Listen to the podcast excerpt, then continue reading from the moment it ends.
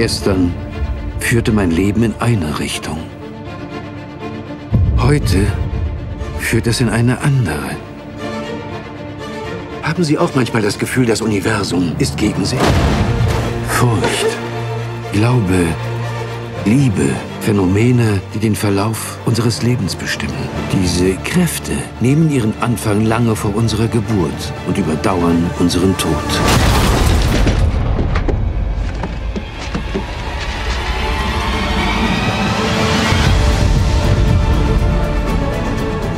Unsere Leben gehören nicht uns allein. Wir sind verbunden mit anderen. In Vergangenheit und Gegenwart.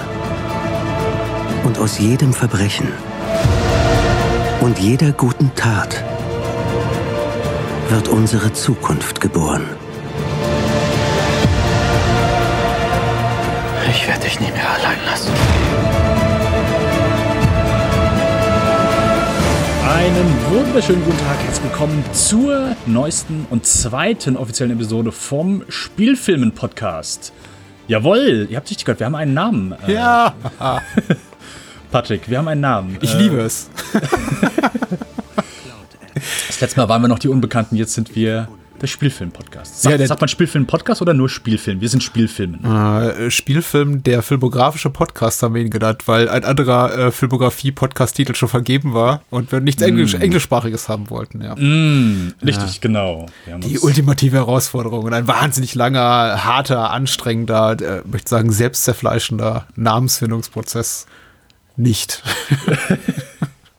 Nein, aber das ist ja so, ich sag mal so, sich einen Namen auszudenken, das kann jeder einen ja. guten Namen auszudenken. Das kann nicht jeder.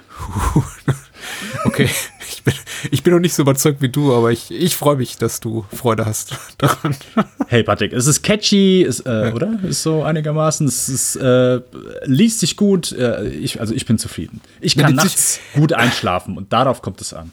Die Psychologie dahinter war ja, man stolpert erstmal drüber, weil Spielfilm klingt ja erstmal komisch, aber ich glaube, wenn man sich so auf der, auf der Zunge zergehen lässt und durch die Gehirn, äh, durch die Gehirnwindung fließen lässt, diesen Namen, dann erkennt man einiges Schönes darin, was man eben auch äh, vieldeutig interpretieren kann. Und, ja, äh, ja. ja. Es ist nicht Macht so euch mal darüber Gedanken, ihr da draußen. Genau. Ich meine, es gibt ja wirklich manche, die haben da hier sich so einen verqueren Titel ausgedacht, wo da ist halt wie, keine Ahnung, äh, Assassination of Jesse James bei The Coward Robert Ford. Die ja. Leute, die das erstmal auf dem Poster gelesen haben, die haben mal einen Herzinfarkt bekommen und haben diese Zunge im, äh, im Kopf rumgedreht, weil sie gedacht haben, äh, wo hört der Titel auf, wo fangen die Credits an? Aber ja, ja. Spielfilm, kurz, knapp, schön, prägnant. Äh, ich bin ich find's gut. Aber ihr dürft uns gerne äh, mitteilen. Nee, keine alternativen Podcast-Titel vorschlagen. genau. So, äh, ja, so. Äh, wir dürfen uns kurz vorstellen. Äh, mein Co-Host, äh, der Patrick. Hallo. Und, Und äh, ja, du bist, bitte, bitte, nee, stell dich selber vor. okay. Äh, ja, ich bin der Dennis und wir machen einen Filmografie-Podcast. Wir besprechen komplette Filmografien von Regisseuren und Regisseurinnen also komplett mit allem, was zugehört, vom Anfang bis zum Ende. Und wir haben in unserer ersten Episode uns den Wachowskis gewidmet, haben da von Bound bis Matrix Revolutions alles besprochen. Das heißt, 2003 haben wir aufgehört. Korrekt.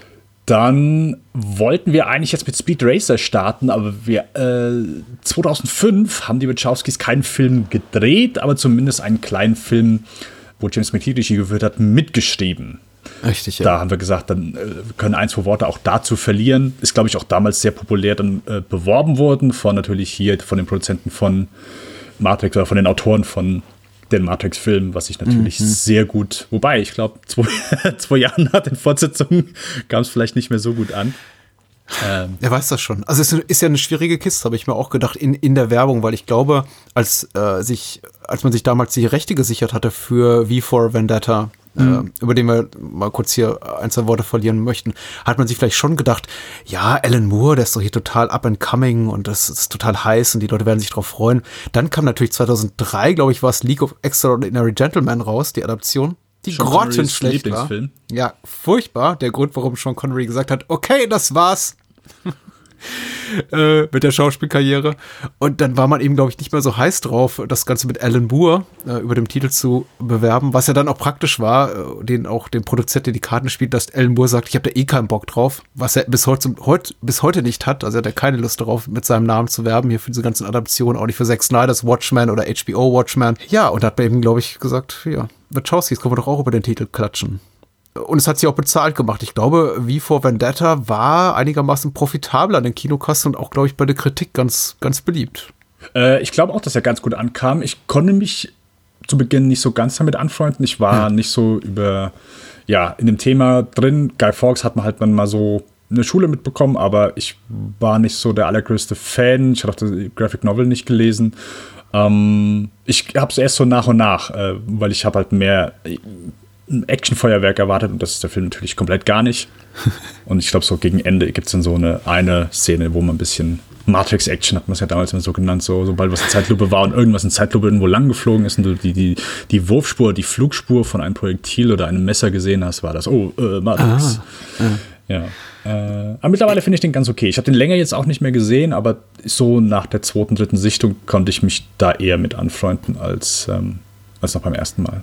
Ich mag ihn auch recht gern, muss aber dazu sagen, ich habe ihn auch seit einigen Jahren nicht gesehen. Also ungleich zu allen anderen Filmen für diese Reihe, die wir alle nochmal uns hier frisch ins Gedächtnis gerufen haben und die alle nochmal gesehen haben, habe ich jetzt auch wie vor Vendetta nicht nochmal geguckt. Das letzte Mal ist bestimmt schon sechs, sieben, acht Jahre her.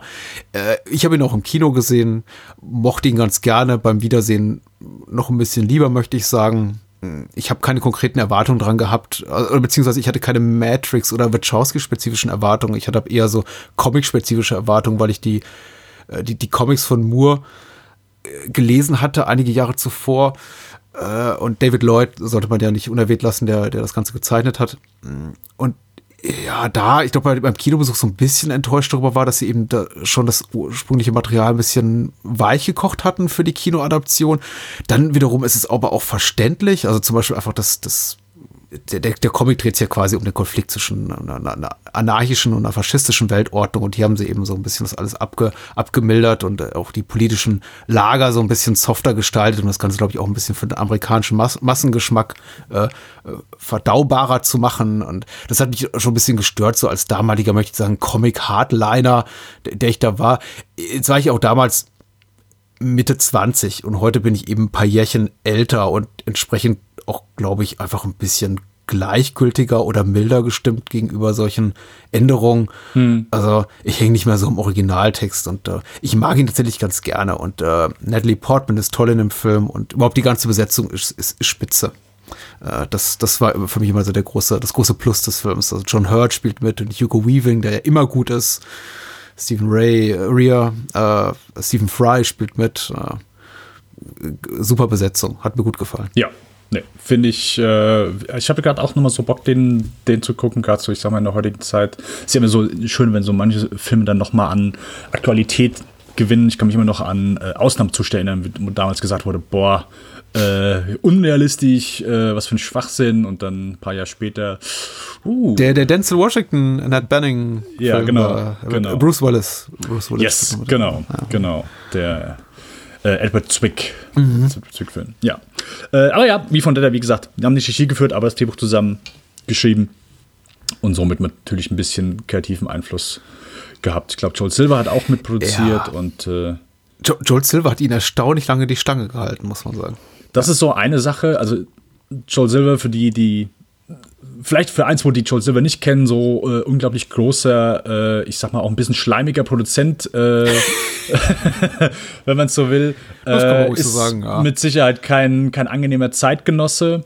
Ähm, ja, ist kein, kein Harvey Weinstein, aber hat mit Sicherheit auch schon äh, eine Menge bescheuerte und doofe Sachen gemacht, aber hat natürlich auch einen Großteil, gerade in den 80ern und äh, 90ern, Klassiker produziert, gerade das Action-Kino, wirst du auf jeden zweiten Film, wo du sagst, boah, mein, mein Highlight im Action-Genre wirst du seinen Namen drin finden. Und ja. äh, ich fand es immer erstaunlich, dass die Wachowskis, wo ich einfach so.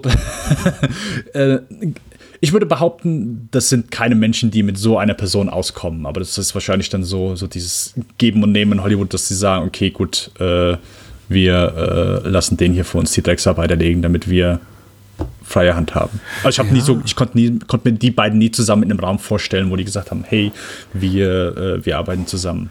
Ich erinnere mich daran, dass es tatsächlich auch so ein bisschen in die kritische Rezeption, also zumindest so in die, ähm, in die Wahrnehmung seitens der, der Journalisten und der, der, der Filmschreiber reinspielte, die Tatsache, dass eben Joel Silver The Matrix produzierte äh, und dass ich der eine oder andere Kritik gelesen habe, also immer wieder gelesen habe, so, ja, eigentlich haben wir von einem Joel Silver Actioner nichts erwartet oder was ganz Spezifisches erwartet. Also, das ist eben der Mann, der Lethal Weapon gemacht hat und nur 48 Stunden und Die Hard und, und Predator und Demolition Man und solche Sachen eben, Last Boy Scout. Das ist eben, das, das ist so klassische Joel Silver Dinger. Und dass eben dann sowas bei rauskam wie The, The Thinking Man's Action Movie, also The Matrix, hatte eben keiner erwartet. Äh, und das ist, ich glaube, das war für alle eine Überraschung, inklusive wahrscheinlich Silver selber, der gesagt hat, ja, vielleicht soll ich doch mal öfter auf meine Leute hören, die da für mich Filme machen und deren künstlerische Vision unterstützen. Und er hat es ja wirklich lange gemacht. Also die Zusammenarbeit dauert ja dann über zehn Jahre an. Ich glaube, das letzte, was sie zusammen gemacht haben, war Ninja Assassin. Also in, be beide Parteien in der Produzentenrolle. Aber naja, so, so unangenehm kann es ja nicht gewesen sein für beide Parteien. Nee, nee, das ist richtig. Und somit haben sich die Wachowskis dann entschieden, hey, wir planen unseren nächsten großen Coup Ja, und adaptieren eine japanische Kinderserie aus den 60ern, glaube ich. Speed Racer hat mir nichts gesagt, aber ich kann dir eins sagen, Patrick, als ich damals im Kino diesen Trailer gesehen habe, habe ich gesagt, nicht für mich. Nicht für mich.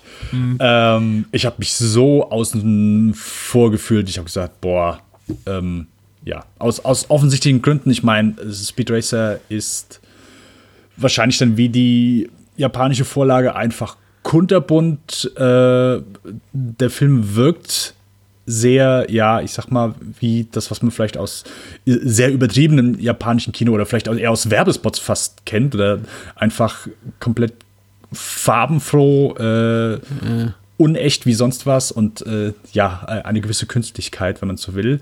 Aber das ist ja zumindest, äh, wenn man hier nach den Machern geht, soll, ist das ja so der Charme. Und, also, es, es hat, glaube ich, damals auch auf viele sehr, ja, abstoßend gewirkt. Zumindest, wo sie gesagt haben, okay, nicht für mich. Ist äh, also so der, der, der übertriebenste Kinderfilm, den man sich wahrscheinlich vorstellen kann und wo die Ja. Leute gesagt haben, ey, das hier ist, äh, das kann man sich nur als Kind angucken. Wo andere haben, ja, Pixar gehe ich noch rein, aber hey, hier, äh, das hier, nee, das geht nicht. ja, ja. Ich habe es auch nicht im Kino gesehen, muss ich gestehen. Äh, Ich habe erst später, nachdem ich mehrere Lobeshymnen auf diesen Film mitbekommen habe, ähm, habe ich mir den Film angeschaut. Patrick, ich weiß nicht, wie es bei dir war. Hast du den denn im Kino gesehen? Nein, nein, nein, nein, nein. Mir, mir geht's absolut so wie dir. Keinerlei Erwartungshaltung daran, keinerlei Ehrgeiz, den Film zu sehen. Äh, Das ist so ein typischer, eben markengetriebener Hollywood-Film, großes, großes Tentpole-Movie, das komplett in die Hose gehen kann oder eben grandios wird. Also es, man kennt ja beide Seiten. Ich möchte, möchte vergleichen mit sowas wie Lego Movie versus Playmobil Movie. Also be beide, beide Sachen sprechen einen eben überhaupt nicht erstmal an, außer vielleicht irgendwie die, die, die Sechsjährigen unter uns, die im Geiste vielleicht sechs geblieben sind. Ja, wir sind's nicht, wir sind groß geworden und erwarten vielleicht ein bisschen mehr. Und dann geht man rein und sagt wie im Falle von The Lego Movie, oh, ist ja, ist ja doch ganz cool. Äh, oder im Falle von The Playmobil Movie, den ich nicht gesehen habe, aber auch kein gutes Wort darüber gehört habe, äh, ist dann doch nicht so gut geworden. Und ich meine, Speed Racer ist eben auch so ein Ding. Das ist eben schon, eine- schon eine Marke, das ist ein etabliertes Franchise nennt man das ja nicht. Wie nennt man das im, im zynischen Hollywood-Sprech? Intellectual Property. Da ist ja schon irgendwie halt eine, eine eingebaute Marke drin. Also ein Publikum, möchte man sagen. Ein eingebautes Fandom, das irgendwo da draußen sitzt. Aber es ist natürlich ein komplett, eine komplett nicht marginalisierte, aber marginale Gruppe von Menschen, die seit Jahren oder Jahrzehnten darauf hinfiebern, einen Speed Racer-Film zu sehen. Und ich gehörte natürlich auch nicht dazu. Das wie wahrscheinlich fast niemand 2008. Also sie haben den Film eben trotzdem gemacht. Ich find's gut. Es ist eben auch so ein Passion Project wie, wie Peter Jacksons King Kong. Also auf den hat wahrscheinlich auch niemand gewartet, aber Jackson hat gesagt, okay, ich habe jetzt so viel, so viel Kohle und so viel Macht und ich muss es einfach mal nutzen und jetzt hole ich meinen King Kong wieder raus. Und für die Wachowskis war es eben Speed Racer. Äh, Ich wollte ihn nicht sehen. Ich habe mindestens vier, fünf Jahre gebraucht, bis ich den tatsächlich gesehen habe. Und Ja. auch nur aufgrund der Tatsache, dass er mir eben kostenlos zur Verfügung stand, weil er im Fernsehen lief oder weil er zu streamen war ohne Zuzahlung. Ich äh, wäre nicht im Leben auf die Idee gekommen, dafür Geld auszugeben. Und äh, ja, ich mochte ihn ganz gerne und jetzt habe ich ihn doch mal wieder gesehen und es hat sich tatsächlich mein, mein Eindruck noch mal zum Positiven gewendet, gewandelt, entwickelt. Ähm, wie geht's dir denn? Geht mir ähnlich. Also ich, bei mir war es noch länger. Ich habe, glaube ich, habe mindestens zehn Jahre gebraucht, um, mhm. um den zu sehen. Auch wirklich null, null Interesse gehabt. Und also es ist ja nicht nur so, dass du dann hörst, hey, der Film ist ganz okay. Ich habe wirklich von Leuten gehört, also man hat ja so, so seine, seine Filmblase, sei es bei Twitter, sei es bei Letterbox, sei es den Leuten, die man so vielleicht liest bei gewissen Magazinen oder die bei gewissen äh, Film-Webseiten äh, schreiben. Und ich, okay, hier ist einfach keiner dabei, der sagt, ja, das Ding geht. Da war halt ein, ein universelles, ey, der Film ist richtig gut. ja, wirklich? Okay. Ja. Ich kenne Menge Stimmen, die sagen, der Film ist. Äh. Also, Patrick, äh, wenn ich jetzt mal in meine Letterbox-Blase eben geschaut habe, gibt es hm. nur einen einzigen, der den mit drei Sternen bewertet hat. Ach so, okay. okay. Ähm, hm. Nein, aber äh, Spaß beiseite das Ding kam halt und dann dachte ich, okay, also hier muss irgendwas dran sein oder entweder, keine Ahnung, alles spielen mir halt einen ekelhaften Steich und es ist halt so eine keine Ahnung. äh, Verschwörung. Ja. Also, Verschwörungstheorie bei Letterbox. Die Alle haben sich verschworen, um den, den Film irgendwie schön zu reden, der im Grunde ganz furchtbar ist, ja. Ja, ja. ja. Also, äh, als ich ihn dann gesehen habe, äh, es ist klar, du musst dich halt schon so ein bisschen an diesen sehr übertriebenen Stil gewöhnen. Ja. Auch so, ich sag mal so, der, der, ich sag mal, vielleicht unerfahrene sagt, oh, die Special Effects sehen aber doof aus. Die gefallen mir nicht, weil das sieht künstlich aus. Mhm. Nein, das ist mir schon klar, dass das alles so gewollt ist. Und auch da bin ich nicht so, also ich bin auch nicht so der, der Anime-Fan.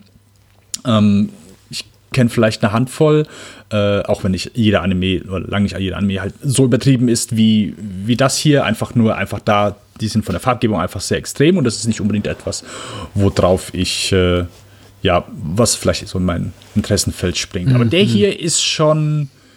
Ich brauchte ein bisschen. Und der Anfang ist ja auch recht extrem, der springt viel hin und her, erzählt mhm. kurz die Vorgeschichte, macht das sehr schön und elegant und auch, sag mal, kurz und prägnant. Also, ich sag mal so, bezüglich Geschichten und Storytelling, da kannst du den Wachowskis nichts vormachen. Das ist schon, das ist gut, das ist auf dem Punkt und das hat mir auch zugesagt. Aber ich musste mich wirklich an, an diesen Stil gewöhnen und bin auch heute noch nach, ich sag jetzt mal, drei Sichtungen nicht der größte Fan davon. Ist jetzt nicht das, wo ich sage, ja, gebe ich mir, oder ist, keine Ahnung, heute Abend ist Speed Racer Abend, da äh, gebe ich mir das mal. Hm. Aber ich finde den Film gut. Ich finde den gut gemacht. Der ist in dem, was er klar, was er seine volle Hingebung zu, also der ist halt auch vollkommen unironisch. Da ist nie so irgendwie, hey, wir ja. machen jetzt sonst über das äh, wir machen uns darüber lustig oder so. Da ist halt so keine Sekunde irgendwie, ja, oh, guck mal hier, wie, wie bescheuert das eigentlich alles ist. Ist zu keine Sekunde so. In keiner Szene, ist kein Meta-Moment, wo die Charaktere plötzlich gucken, ja, ist das hier aber äh, hier ein Kuck Kuckuckshaus hier. Äh, nee, gibt's nicht. Also es ist äh, alles sehr earnest und da kann ich auch schon mal so ein bisschen meinen Hut vorziehen, weil das macht auch nicht jeder. So einen Film dann zu produzieren und zu sagen, hey, wir machen hier das komplett frei, komplett unironisch und das, wir nehmen das Bier ernst. Ähm, ich finde so, äh, an manchen Stellen merkt man so, kommt so ein bisschen der Kinderfilm durch. Mhm. Und dann gerade so die, die Sachen mit dem Affen und so weiter und mit dem ganz kleinen Bruder, das ist nicht so unbedingt mein Ding. Und dann finde ich auch, das sind dann so vielleicht die schwächsten Momente des Films. Mhm. Aber sonst ist es ein der filmgewordene Cartoon überhaupt. Ähm, ich finde den spaßig. Ich war erstaunt. So die Action-Szenen, die haben mir damals auch, fand ich okay und haben mir ganz gut gefallen. Aber mittlerweile seit, ich weiß nicht, hast du Ready Player One gesehen? Ja. Yeah. Genau, da gibt es auch so eine, ich sag mal, so ein ähnliches übertriebenes Rennen und äh, ich, ich bin kein Fan von Ready Player One, ich mag den nicht. Aber das Rennen finde ich sehr cool da drin und da dachte ich auch nochmal, oh, okay, also äh, Wachowskis haben das auch schon äh, wesentlich, wesentlich früher auf einem ähnlichen, ich sag mal, äh, energetischen Level hinbekommen. Und äh, von daher konnte ich mhm. mich eigentlich mit Speed Racer überraschenderweise auch gut anfreunden. Ich äh, lobe den nicht so in die in den höchsten Tönen, wie das äh, sehr viele andere tun, aber ich finde den mehr als grundsolide. Ich mag den. Ich habe mich bei den, gerade bei den Actionsequenzen, also bei den Rennsequenzen, doch hin und wieder gefragt, einfach nur aus Interesse, nicht weil ich den, den, den Wachowskis Böses will, ja. ähm, wie viel davon wirklich gewollte Künstlichkeit ist und wie viele einfach darauf zurückzuführen ist, dass wie viel davon auf diese künstlich von der Künstlichkeit darauf, dass eben vielleicht die Special Effects 2008 noch nicht da waren, wo sie vielleicht heute sind. Wobei man eben auch sagen müssen, muss äh, viele Filme von aus dem Jahre 2020, also von heute sehen schlechter aus als das, was die Wachowskis seit 2008 gemacht haben. Weil ich ja. musste öfter an eben so äh, Autorennen denken wie Minority Report, wo man dann eben sieht, okay, ja, da war einfach die Special Effects. Ich weiß, was Spielberg wollte, aber da, da, da waren einfach nur die digitale Effekt kurz noch nicht da, wo, wo er sie vielleicht gerne gehabt hätte. Das sieht dann eben mhm. alles doch so ein bisschen nach, nach Matchbox-Autos aus. Aber hier stört das eben gar nicht. Ich habe es auch nicht rausbekommen, um die Frage für mich selber zu beantworten, was gewollt ist und was nicht. Ich glaube, es ist komplett gewollt. Sie haben komplett den Film gemacht, den sie machen wollten. Und am Ende heißt es eben so seitens des Zuschauers oder der Kritikerinnen und Kritiker, äh, friss oder stirb. Musste so nehmen, wie es ist. Da gibt es ja auch nicht viel reinzudeuten, da gibt es nicht viel Doppelbödigkeiten, da gibt es auch ehrlich gesagt keine, keine Ebenen, die sich nach dem zweiten oder dritten oder fünften Mal erschließen. Filme, die irgendwie reifen und vor denen man dann vielleicht nach fünf oder zehn oder zwanzig 20 Jahren sagt, oh, das ist ja doch heimlich toll und da sind ja noch ganz andere Lesarten drin versteckt. Speed Racer ist eben das, was das ist. Das ist eben kunterbuntes, bonbonbuntes äh, Feuerwerk, äh, eine Dauerbeschallung von 130 Minuten, für meinen Geschmack 30 Minuten zu lang, aber sei es drum ähm, ich kann mit der Anime-Serie auch nichts anfangen. Ich habe in meinem Leben ein, zwei Episoden davon gesehen. Hm. Ich, ich hatte großen Spaß. Äh, hab jetzt auch mit der Erwartungshaltung so ein bisschen drauf geguckt, können die, können die Wachowskis Humor, weil ich habe ihnen das ja so ein bisschen äh, abgesprochen in unserem ersten, in der ja, ersten Hälfte unseres Rückblicks und habe festgestellt, ja, ist immer noch ein schwieriges Thema. ich, ich glaube einfach dadurch, dass sie, dass sie diesen Affen haben, Chim Chim und äh, hier der kleine Junge ist Bridal Racer, der äh, kleine Bruder von Speed Racer, äh, so gut besetzt ist, äh, kommt da viel, kommen da viele amüsante Momente zustande, aber so richtig authentisch zum laut loslachen fand ich eigentlich nichts. Trotzdem macht der Film, ist der Film sehr amüsant, der macht gute Laune, er ist unglaublich temporeich. Es ist nicht mein Film. Du sagst Kinderfilm, vollkommen zurecht. Erstmal zu dem Thema FSK ab 12, what the fuck, Entschuldigung. Also, das ist ein Kinderfilm. Speed Racer ist ein Kinder- und Jugendfilm. Ich finde es vollkommen legitim, mit einem sechs- oder achtjährigen da reinzugehen einfach Spaß zu haben. Klar gibt es ein paar düstere Momente, oh, der Bruder ist tot, Not und irgendwie hier fiese, fiese Konzerne wollen irgendwie an die Macht und natürlich, da sind Themen drin, die, die kein Sechsjähriger versteht. Aber das ist ein Kinderfilm. Ähm, ich verstehe absolut nicht, warum da die FSK gesagt hat, gerade auch unter der, ach, der Tatsache, dass da deutsche Fördergelder drin stecken, wir, wir geben das jetzt irgendwie nur für Jugendliche frei. Ja. Äh, ist, ist, ist mir schleierhaft. Ähm, jede fucking Till Schweiger Komödie, wo über multiple Orgasmen äh, gewitzelt wird, ist ab sechs, aber okay geschenkt. Auch das geschenkt. Ähm, ich, ich, ich hatte einfach Spaß. Also es ist, ist wirklich gut. Sehr temporeich erzählt, irgendwie fünf Flashbacks in den ersten zehn Minuten. äh, ich habe auch das Gefühl, der Film guckt erstmal so richtig ein bisschen runter von diesem komplett getriebenen und mich außer Atem zurücklassen in dem Moment, als ab dieser Bösewicht auftaucht, äh, Royalton oder also der, der, der, der CEO von dieser großen Company ging halt die ab Speed Racer und sein Papa, der einfach nur Pops heißt und Mrs. Racer, also die Mama, yeah. kämpfen. Die haben auch alle sehr lustige Namen. Auch daran muss man sich gewöhnen. Menschen, die Speed heißen oder Trixie oder Pops. Also John Goodman hat keinen eigenen Namen, der heißt einfach nur Papa. das ist, ist, einfach schwierig, sich auch damit mit, mit der Tonalität des Films anzufreunden. Aber irgendwann kommt man dann eben so rein und es ist sehr hübsch auch wenn ich zugeben muss, und das ist jetzt so, glaube ich, dann, dann komme ich jetzt irgendwie auch so, so zum Schlusspunkt meiner, meines ersten kleinen Monologes hierzu, äh, nicht viel übrig bleibt. Wenn dann der Abspann läuft, frage ich mich doch, was habe ich hier gerade gesehen? Denn ich habe nicht wirklich irgendwas Nennenswertes von irgendeiner der Figuren oder vom, vom Plot im Kopf behalten. Ich tue mir wirklich schwer damit zu sagen, worum es geht, außer dass es da eben, äh, weiß nicht, sich, sich feindlich gegenüberstehende Konzerne um die Vorherrschaft im im Rennbusiness kämpfen. Das interessiert mich nicht die Bohne. Alles okay. Ist ja alles farbenfroh besetzt. Also. äh, ich musste, also äh, ich mochte diesen äh, Kampf mit dem Ninja in der Mitte eigentlich sehr ja. gerne, weil dort sieht man auch so Der da nachts eindringt ins. Äh, genau, ja, genau. Äh, in das Hotel, wo die alle übernachten. Ja. Da ist wahrscheinlich so einfach der Moment, wo, ich sag mal, allein durch, durch, dadurch, dass du dich halt auf einem realen Set befindest, wahrscheinlich einfach was ein bisschen von der Künstlichkeit auch wegnimmt, mhm. wenn was dann schon mal, ich sag mal, ein kleines Plus ist. Aber ich finde die Sequenz einfach sehr schön. Also die hat mich sehr an ähm, hier von Jackie Chan äh, City Hunter erinnert. Ja. Also ich, ja, ja. ich, ich bin ein großer Jackie Chan Film und ich bin auch großer City Hunter Fan. Aber ich kann verstehen, wenn das Leuten auch sauer aufsteht, weil das ist ja wirklich auch der Film ist halt auch halt komplett gaga.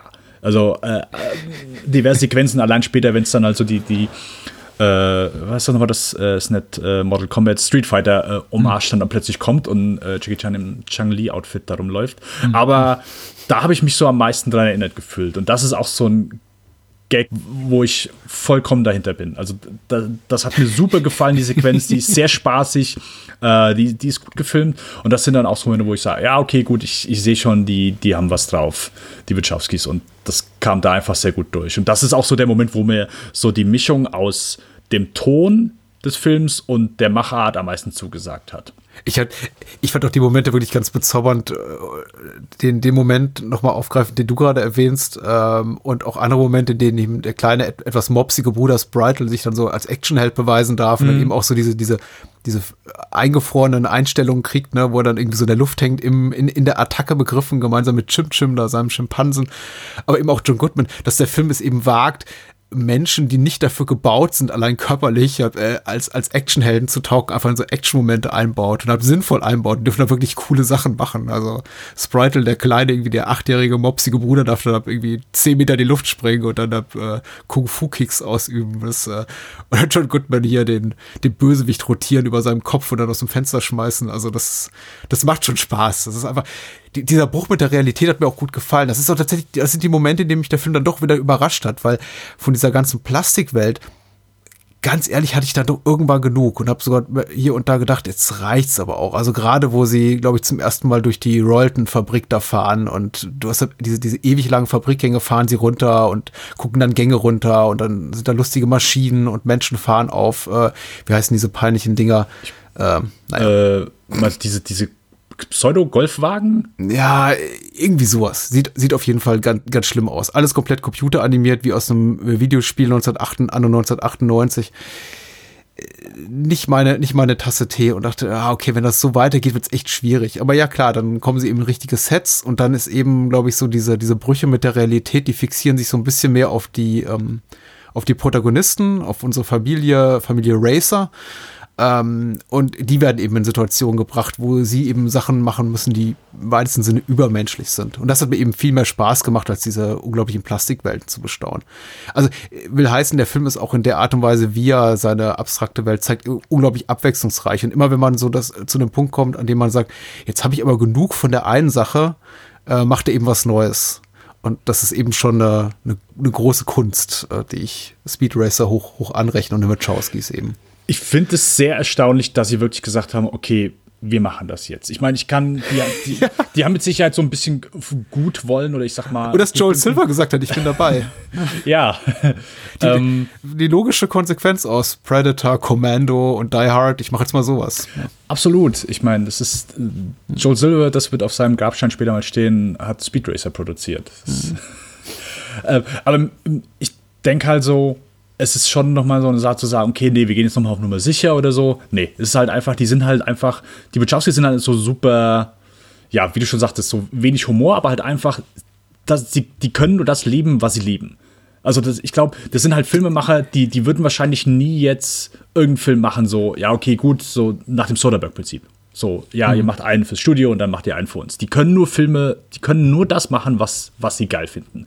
Das sind bei Matrix waren das Kung-Fu-Filme und äh, auch Anime, was man auch hier wieder hat, und äh, John Woo-Filme. Und hier ist es halt einfach eine absolut Comic- Book-artige Welt. Ich, die hätten den auch gar nicht anders machen können. So, mhm. Weißt du, wenn du den Film mal reingehst und sagst, ja gut, ich kann erkennen, dass der Film so okay ist und von der Struktur her und von der Dramatik her ein vernünftiger Kinderfilm ist, der funktioniert aber so das Ganze drumherum, die ganze Künstlichkeit, das alles wegnehmen, hm, würde wahrscheinlich dann so auch ein bisschen was verloren gehen. Und wahrscheinlich wird er dann auch nicht so, ja, ein bisschen seine Eigenständigkeit verlieren. Und das ist ja einfach das, was hier raussticht, aber was halt auch, ich sag mal, auf den ersten Moment, aus offensichtlichen Gründen, du guckst den Trailer oder du guckst ein paar Ausschnitte und denkst, okay, nee, sorry.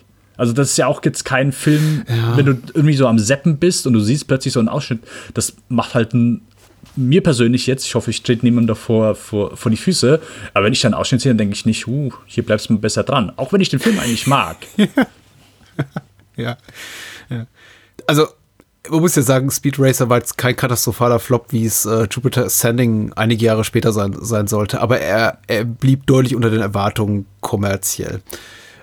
Und auch seitens so der kritischen Rezeption. Und mich überrascht das eben überhaupt nicht. Es ist kein Film, auf den irgendjemand gewartet hat. Es ist auch ein mhm. Film, der sich, glaube ich, mit jeder Erwartung, mit jeder Erwartungshaltung bricht, die man so an die Wachowskis hat. Ich sage nicht, dass es zwangsläufig meine war, aber ich glaube, es ist falsch und einige Menschen sprechen sich mal frei davon und sagen, ja, du musst jeden Film so nehmen, wie er ist. Und ich habe überhaupt keine Erwartung und ich bin, gehe völlig unbefangen an, an, an jeden Film ran.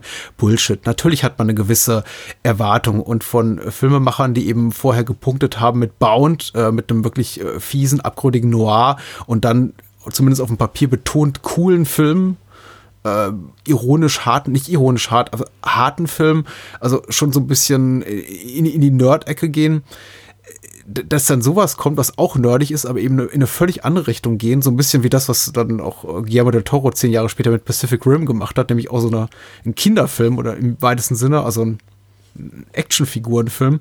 Das ist halt, ja das muss man eben erstmal verdauen. Und ich glaube, das ist eben glaube ich, auch den Kritikern und auch Publikum schon schwer gefallen bei den Matrix-Sequeln, die eben auch nicht mehr ansatzweise so cool waren. Also cool im eigentlichen Sinne des Wortes wie der erste Teil, also cool im Sinne von Attitüde, nicht frostig.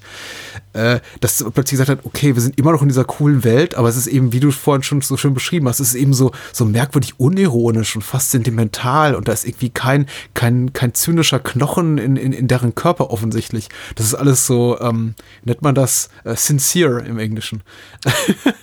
Äh, ja. Und das kam eben hier bei, bei Speed Racer voll zum Tragen. Und damit, damit kam keiner klar. Und ich verstehe das auch. Auch ich kam damit erstmal nicht klar und dachte, ja, okay, wenn man sowas macht, siehe äh, 21 Jump Street oder äh, Chips oder Starsky and Hutch und all diese Adaptionen von Action-Serien oder sagen wir Fernsehserien im weitesten Sinne jeder Couleur, die so in den 60er, 70er, 80er Jahren populär waren, mit, an die geht man immer so ein bisschen ironisch ran, so mit dem Augenzwinkern. So, ja, das war damals alles schon so ein bisschen doof, aber hier, Zwinker, Zwinker, liebes Publikum, wir wissen das schon.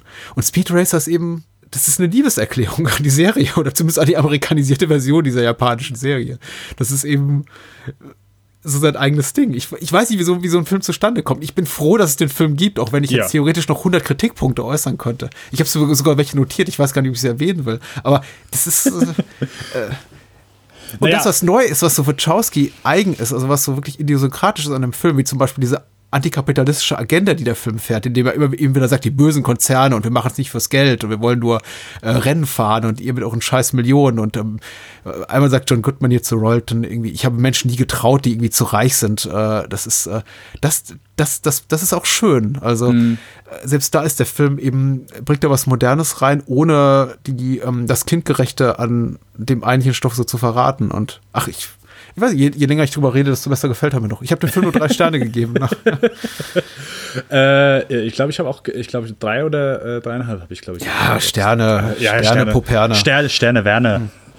Genau. Ich finde, es ist die filmgewordene Version von Super Mario Kart.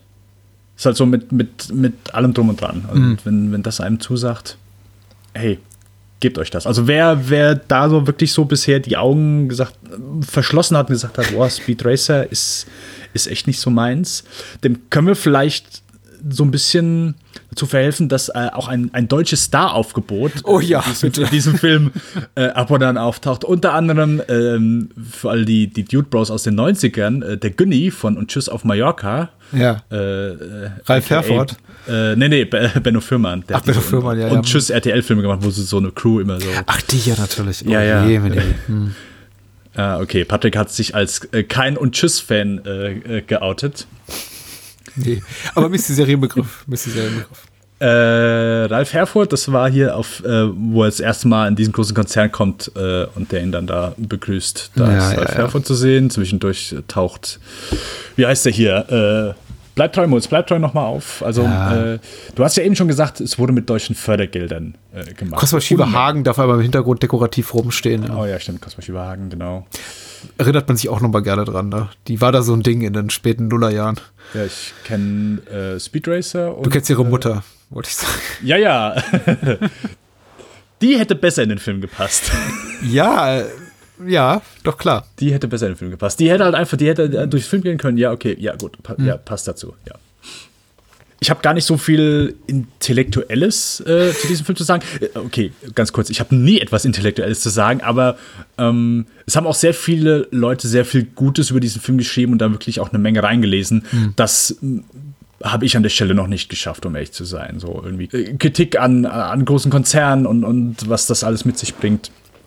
Ähm, das vielleicht ein bisschen viel reingelesen.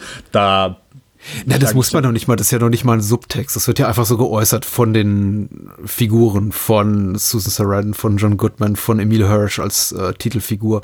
Ja. Das wird ja einfach gesagt, da muss man auch nicht viel. Das ist jetzt, ehrlich gesagt, auch da, da stellst du da Licht so ein bisschen unter den Scheffel. Das ist jetzt auch keine intelligente Lesart. Das ist ja einfach, der Film sagt das ja. Und wenn ein Kritiker oder Journalist das dann aufgreift, ist das ja auch nicht, mit nicht besonders schlau. Weil der Film dir ja quasi ins Gesicht schreit. Konzerne sind böse. Ja. Erzähl was Neues. Ja, bitte, ja. Ja, gut, ich meine, einigen Menschen muss man das sagen. Also gerade in Zeiten, wo, wo Disney, Netflix und Amazon alles dominieren, so medial. Also sollte man noch mal Speed Racer gucken. um sich daran zu erinnern. Ja, um wachgerüttelt zu werden. Ja. Genau.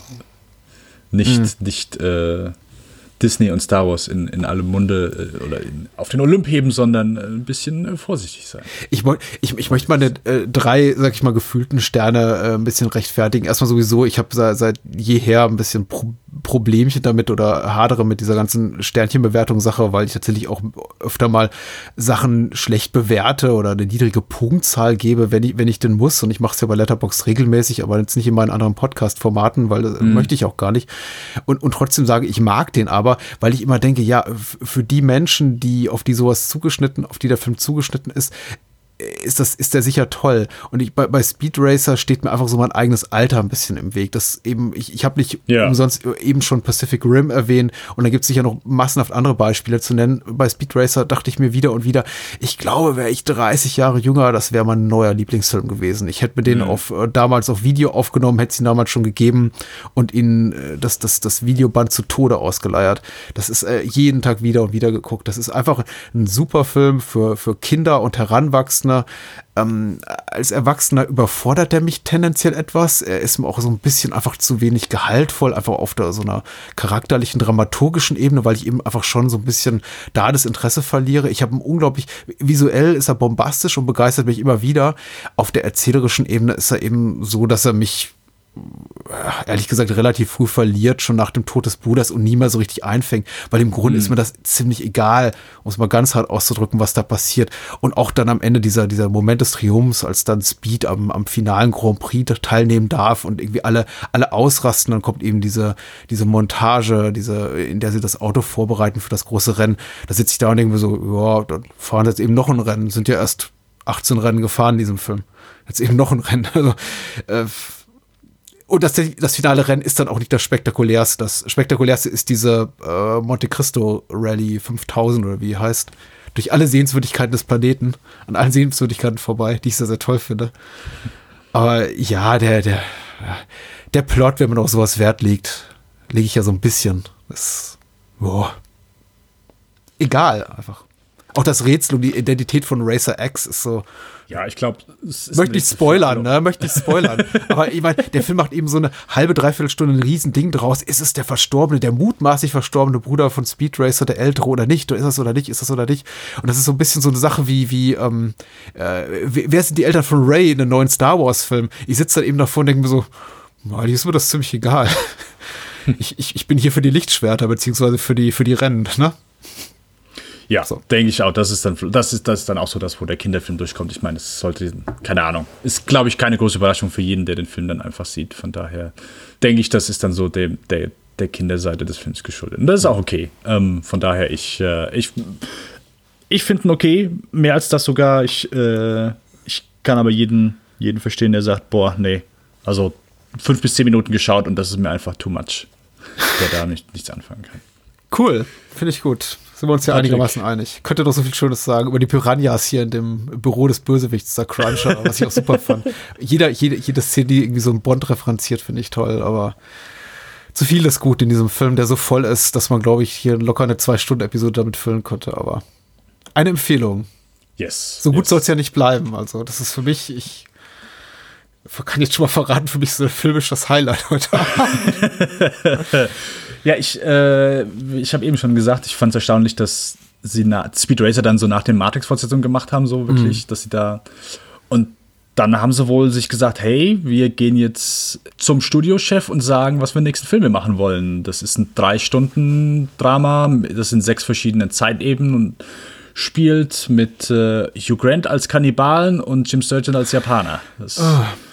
Wir sollten ergänzend sagen, sie haben davor noch Ninja Assassin produziert, aber da war jetzt wenig kreativer Input gefragt nach allem, ja, was man so ah, hört. Ne? Ganz vergessen. Nein, genau, nein, nein, nein, das ist okay. Äh, also da war noch, wir wollten es nicht unbedingt so, weil ähm, also bei Wie vor Vendetta haben sie zumindest noch als Autor mitgewirkt. Das mhm. ist dann hier auch nicht mehr der Fall. Von daher ist so unsere unrecherchierte äh, Meinung, äh, dass da wahrscheinlich mehr so, ja, Wachowskis draufklatschen, damit es mehr Namengebung als ähm, ja, eigentlich kreativer Input. Ja, ja, Quentin Tarantino präsentiert, wir kennen das. Genau, Destiny turns on the radio. Über welche Filme reden wir jetzt, den du schon so groß, großartig eingeführt hast? Oder einführen wolltest, bevor ich dich. Atlas. Ja, okay. Sorry. Ähm, ja, äh, Cloud Atlas. Eine Adaption von David Mitchells Roman, den ich damals gelesen habe mhm. und deswegen den Film nicht gesehen habe, bis jetzt äh, vor wenigen Tagen ich weiß nicht, wie es dir geht, aber mir geht zumindest so, wenn ich einen Film gesehen habe und ein Buch gelesen habe, ich habe immer wenig Bedarf, dann irgendwie die Verfilmung zu sehen oder dann das Remake zu sehen. Also ich bin dann oft so, okay, eine Geschichte gesehen, es gibt Ausnahmen, ja, aber ich habe das Buch gelesen, dachte, okay, hat mir gefallen, fand ich gut, aber ich habe null verlangt, einen Film zu sehen. ja, ich bin vollkommen bei dir. Gerade wenn ich das Buch gut fand, ist es, es hält sich mein Ehrgeiz sehr in Grenzen. Ja. Wir sollten hier vielleicht erwähnen, wurde zusammen, äh, also sie haben nicht äh, komplette Regie alleine geführt, sondern das komplette Projekt zusammen mit äh, Tom Tickwer auf die Beine gestellt. Äh, es sind sechs Episoden. Äh, Tim Tickwer hat drei Zeitebenen übernommen und die Wachowskis haben drei Zeitüten übernommen. Hat ewig lange gedauert, bis sie das auf die Beine gestellt haben. Auch hier, Patrick hat eben schon erwähnt, Speed Racer mit deutschen Fördergeldern. Cloud Atlas wurde auch nochmal, auch in Babelsberg gedreht und auch da, ich glaube, nochmal wesentlich mehr deutsche Fördergelder. Also die haben hier ordentlich was rausgenommen. Ja, ist, glaube ich, bis heute der teuerste deutsche Film aller Zeiten und die teuerste deutsche Co-Produktion aller Zeiten, ja. Zuvor war es das Parfum, auch ein Tom Tikva-Film. Und jetzt ja. eben Cloud Atlas. Ich glaube, 20 Millionen Fördergelder stecken da drin. Was für das Deutschland eine Menge ist, ja. Äh, ja, äh, versucht mal einen Film rauszufinden. So allein der nur, einen deutschen Film mit 20 Millionen Budget, das äh, mhm. kannst du, glaube ich, lange suchen. Ja. Ja, auf jeden Fall ein, äh, wenn man den Berichten glauben darf, hat Tom Hanks dann so ein bisschen geholfen. Sobald du so einen Star dann mit an Bord hast, dass du dann, ja, auch ein bisschen mehr Geld bekommst, weil das, äh, hey, äh, drei Stunden Drama mit verschiedenen Zeitebenen, die alle sich so ein bisschen ineinander verwoben sind, ist natürlich auch nichts, was jetzt so die Geldgeber besonders zuversichtlich stimmt, dass da die mhm. Kohle wieder reinkommt. Ähm, ja, äh, wie gesagt, ich habe das Buch damals gelesen, das äh, fand ich gut, aber auch kein Monster-Highlight. Äh, es verläuft im Grunde fast genauso wie der Film. Also es ist eine sehr, ich sag mal, treue Verfilmung, auch das Buch, also jedes Mal, wenn das Buch in eine andere Zeitebene springt, also es hört auch mitten im Satz auf, äh, gibt gar nicht so Kapitel fertig, sondern hört einfach auf und dann geht's, geht's im anderen weiter. Ähm, ja, äh, Cloud Atlas, Patrick, du hast, du hast ich wollte, jetzt. Ja, ja. ja. Ich wollte vorneweg die Frage stellen, weil das ja öfter, weil ich das öfter in äh, damaligen Kritiken gelesen habe, äh, dass das Buch als unverfilmbar gelte. Hattest du auch das Gefühl, nach dem Lesen des Romans, dass du gesagt hast, oh, echt schwierig, einen Film draus zu machen? Oder als du, als du hörtest, dass es eben bald eine, Adap eine filmische Adaption geben soll, dass du gedacht hast, oh, wie wollen sie das denn machen? Also, ich weiß immer nicht, was die Leute meinen, wenn sie sagen, es gilt als unverfilmbar, ähm, weil ich verstehe daraus, es ist verfilmbar, aber eben nicht in gut. Also das ist ja so das, was, was man ja. bei, keine Ahnung, Herr der Dinge gesagt hat oder, keine Ahnung, Watchmen, äh, alles, was Adaption bekommen hat, äh, mal mehr gut, mal weniger gut. Mhm. Ähm, ich hab, ja? Äh, ich meine, es gibt schon Mittel und Wege, äh, Bücher, auch teilweise legendäre literarische Werke zu, zu adaptieren, wenn man sie dann eben extrem anpasst auf das neue Format, eben auf das Spielfilmformat. Ich meine, es gibt ja, es gibt eine nette Verfilmung von Ulysses zum Beispiel aus den 60er Jahren, eine britische, glaube ich, 61 oder 62. Die ist natürlich nicht ansatzweise zu vergleichen mit dem irgendwie 1100 Seiten Epos von James Joyce, was eines der definierenden Momente der, der englischen Literatur ist. Oder es gibt eine, eine hübsche Verfilmung von Der Name der Rose mit Christian Slater und Sean Connery, die sich eben komplett auf die Krimi-Handlung konzentriert, weil das Buch selber auch nicht adaptierbar ist, weil es äh, Seiten um Seiten um Seiten nur um äh, lateinische Schriften geht und deren Interpretation und im Grunde die, die, die, die Krimi-Handlung nur so nebenbei stattfindet. Und man eben für den Film gesagt hat, okay, wir machen jetzt einen netten 100 Minuten draus und es geht eben nicht um die, die, die Philosophie äh, und irgendwie um, um, um theologische Aspekte, sondern eben allein nur darum, wer, wer bringt all diese Mönche um. Und deswegen habe ich mich eben, und Cloud Atlas war ja von vornherein, wenn ich mich richtig erinnere, so geplant, dass man wirklich gesagt hat, nee, das ist eine vollumfängliche Adaption. Da wird wirklich jetzt nichts ausgelassen. Wir nehmen alles rein aus dem Buch, was wesentlich ist, und wir packen das in einen einzigen Film. Ähm, und ich hörte eben immer so, ja, der, der, der Roman sei unglaublich komplex. Äh, und da stellt sich mich dann schon die Frage, ja, wie machen Sie das wohl? Und ich versuchte beim Sehen, damals beim erstmaligen Sehen, so rauszufinden, warum ist der Roman wohl so komplex oder galt als unverfilmbar? Und ich glaube, ich kann es ganz gut erkennen. Und ich kann auch ganz gut die, die, die Tricks erkennen, mit denen sich hier die Wachowskis zu helfen wissen. Ja. Also, äh, ich sag mal so, ich habe nicht gedacht, wie das ein sehr guter Film sein wird. Weil, also das Buch vermittelt zumindest einen sehr schön, wie gesagt, ist auch äh, etwas länger her, dass ich das gelesen habe. Ist mit Sicherheit, ja, über knapp zehn Jahre her. Könnte hinkommen. Ja. Das vermittelt ein sehr gutes Gefühl für dieses Thema. Ja, alles ist miteinander verbunden und so dieses zentrale Thema bekommst du durch das Buch sehr gut zu spüren, dass halt alles miteinander verbunden ist. Mhm. Das, äh, das ist schon der Fall. Aber ich habe nicht gedacht, okay, dass hier, also ich habe, du liest das Buch halt und du denkst noch nicht mal an eine Verfilmung. Also es gibt ja einfach so, so bestimmte Bücher, wo du sagst, hey, das macht einen guten Film, das macht einen guten Film. Mhm. Ähm, aber das Buch hier haben die wenigsten Leute in die Hand genommen und haben gesagt, hey, das gibt einen coolen Film. Äh, weil das wirklich in eine kohärente Geschichte zu verpacken, die äh, Sinn macht und die interessant ist, das ist schon noch mal was anderes. Das, ja, das mit Sicherheit. Ähm, jetzt haben wir hier so einen 180 Minuten Klops. Mhm. Fühlt sich der Film für dich lang an? Ich meine, ich, ich, bin einfach gespannt auf deine Eindrücke, weil du, du hast, du bringst wesentlich mehr Ballast mit. Also mit dem Ballast des Romans, den du zumindest noch so vage in Erinnerung hast, du hast zumindest wahrscheinlich ein Gefühl, das du damit assoziierst, dir hat der Roman gefallen. Also grundsätzlich schon vielleicht auch eher eine kritische Haltung dem Film gegenüber. Wie, wie, wie hat es dir rundum so alles in allem gefallen?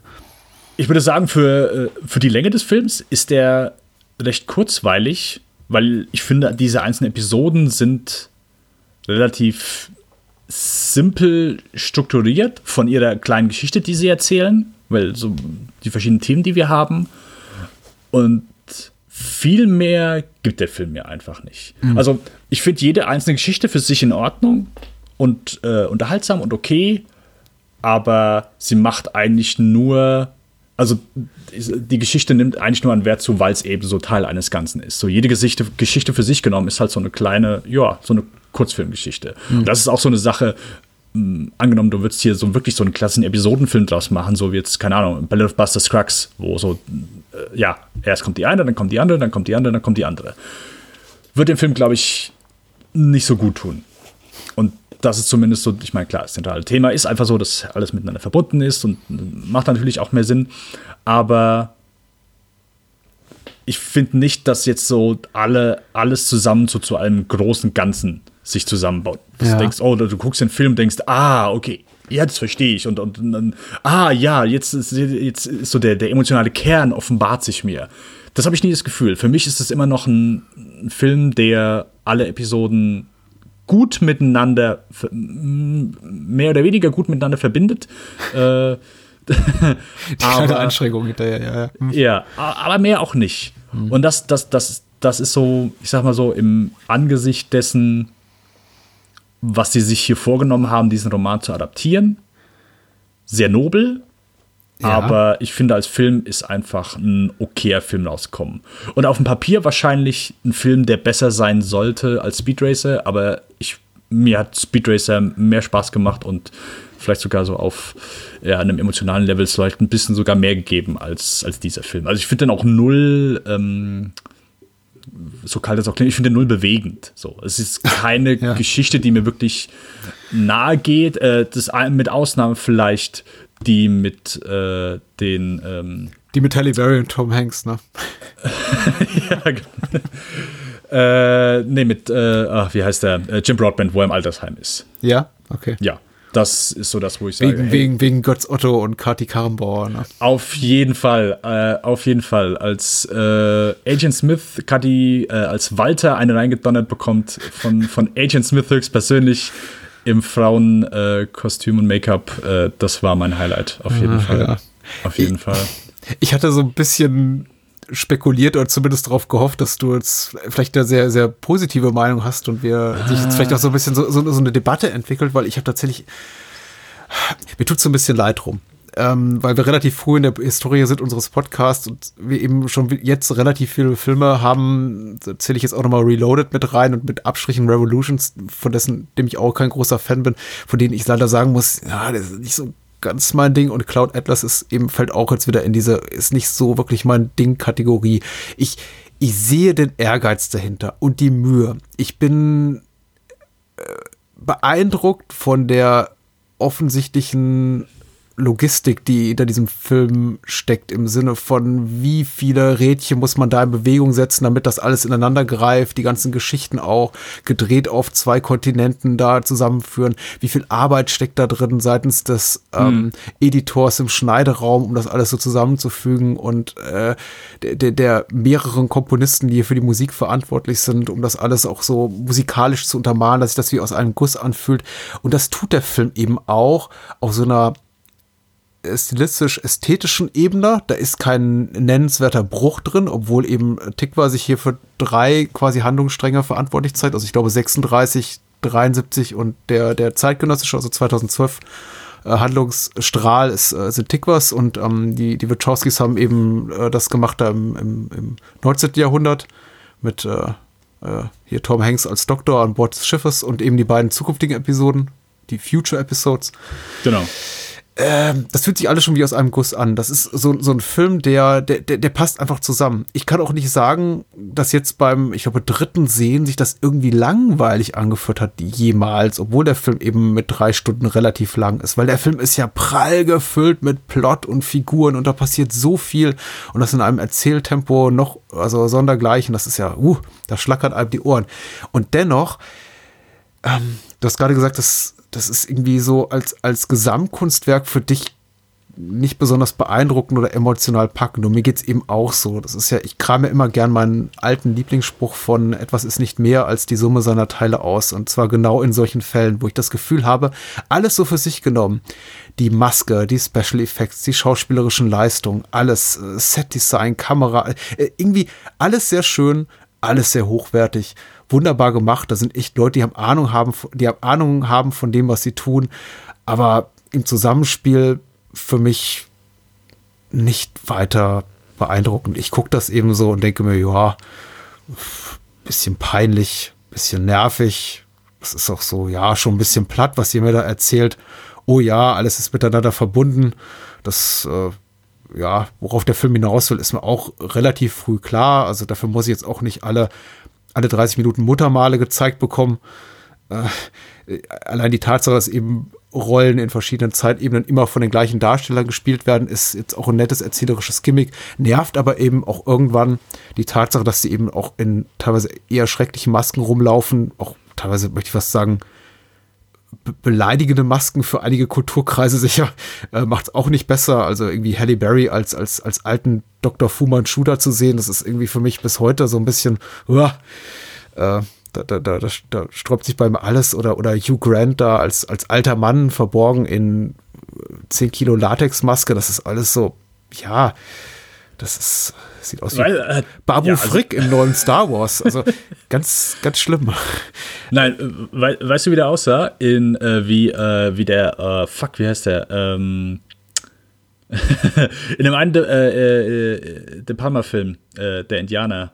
Oh, ja, ja, natürlich. Äh, Body Double. Hm. Äh, Body Double, genau. Ja. So, das war erst, wo ich mir auch oh, eine, gruselig. Ich ja, ja, Angst. auch, auch eine äh, politisch etwas fragwürdige Repräsentation eines amerikanischen Ureinwohners in diesem Film. Aber definitiv. Ja, definitiv. da, da hat es ja zumindest doch so äh, Hand und Fuß. Also da kennt man die Intention des Filmemachers doch dahinter. Das sollte ja durchaus auch einen bewusst verstörenden Effekt haben, während es hier, glaube ich, eher so, ich weiß nicht, soll es amüsieren?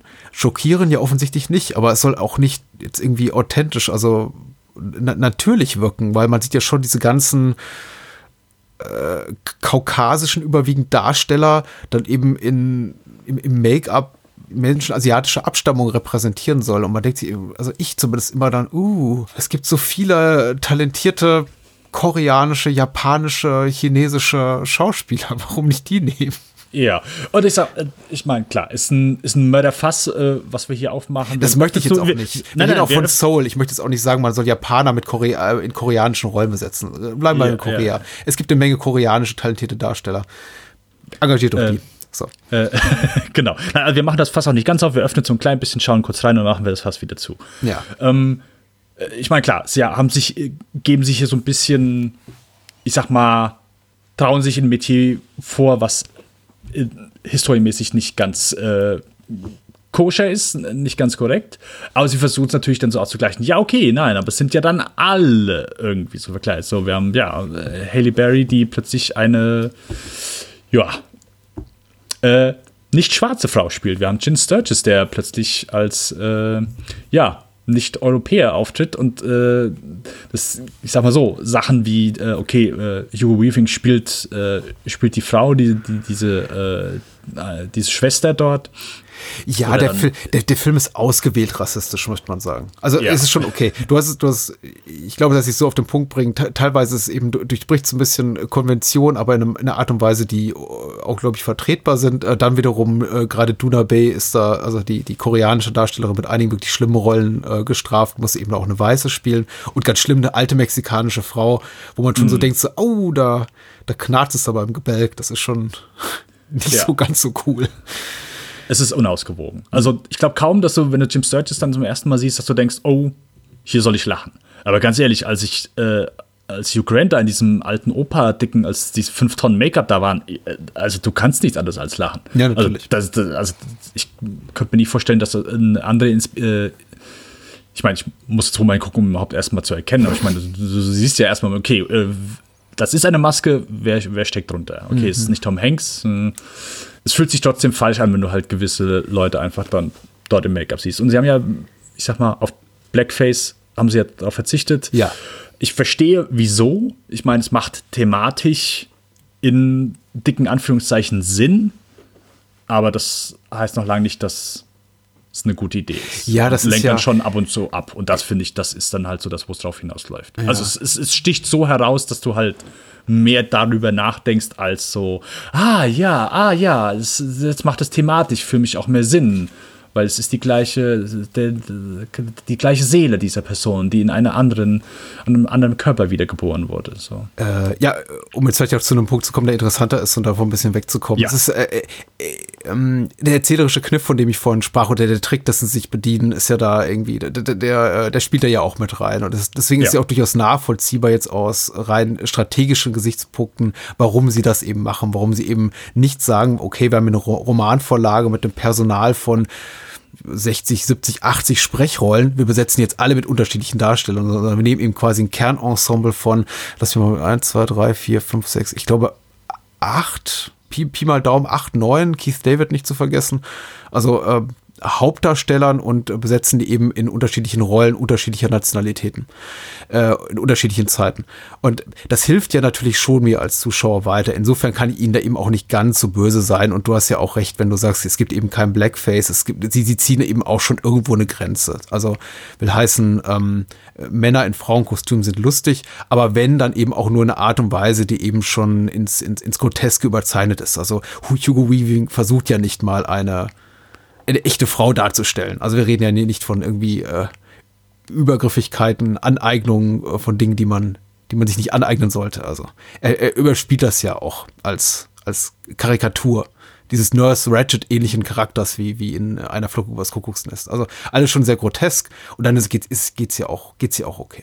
Und der Film ist sowieso technisch sehr gut. Also mu muss ich tatsächlich ganz ehrlich sagen, es gibt diverse Momente, in denen ich dachte, ja, das ist wirklich, wirklich toll gelöst. Habe mich wirklich auch über die, die, die, die Kunstfertigkeit der Inszenierung gefreut. Ich, ich, ich wünsche mir eben, es würde in einem interessanteren Film stecken. Ich finde zum Beispiel diese ganze 70er-Jahre-Episode, diesen Handlungsstrang mit Halle Berry, tipptopp. Da sind tolle Momente drin. Ist jetzt nicht mhm.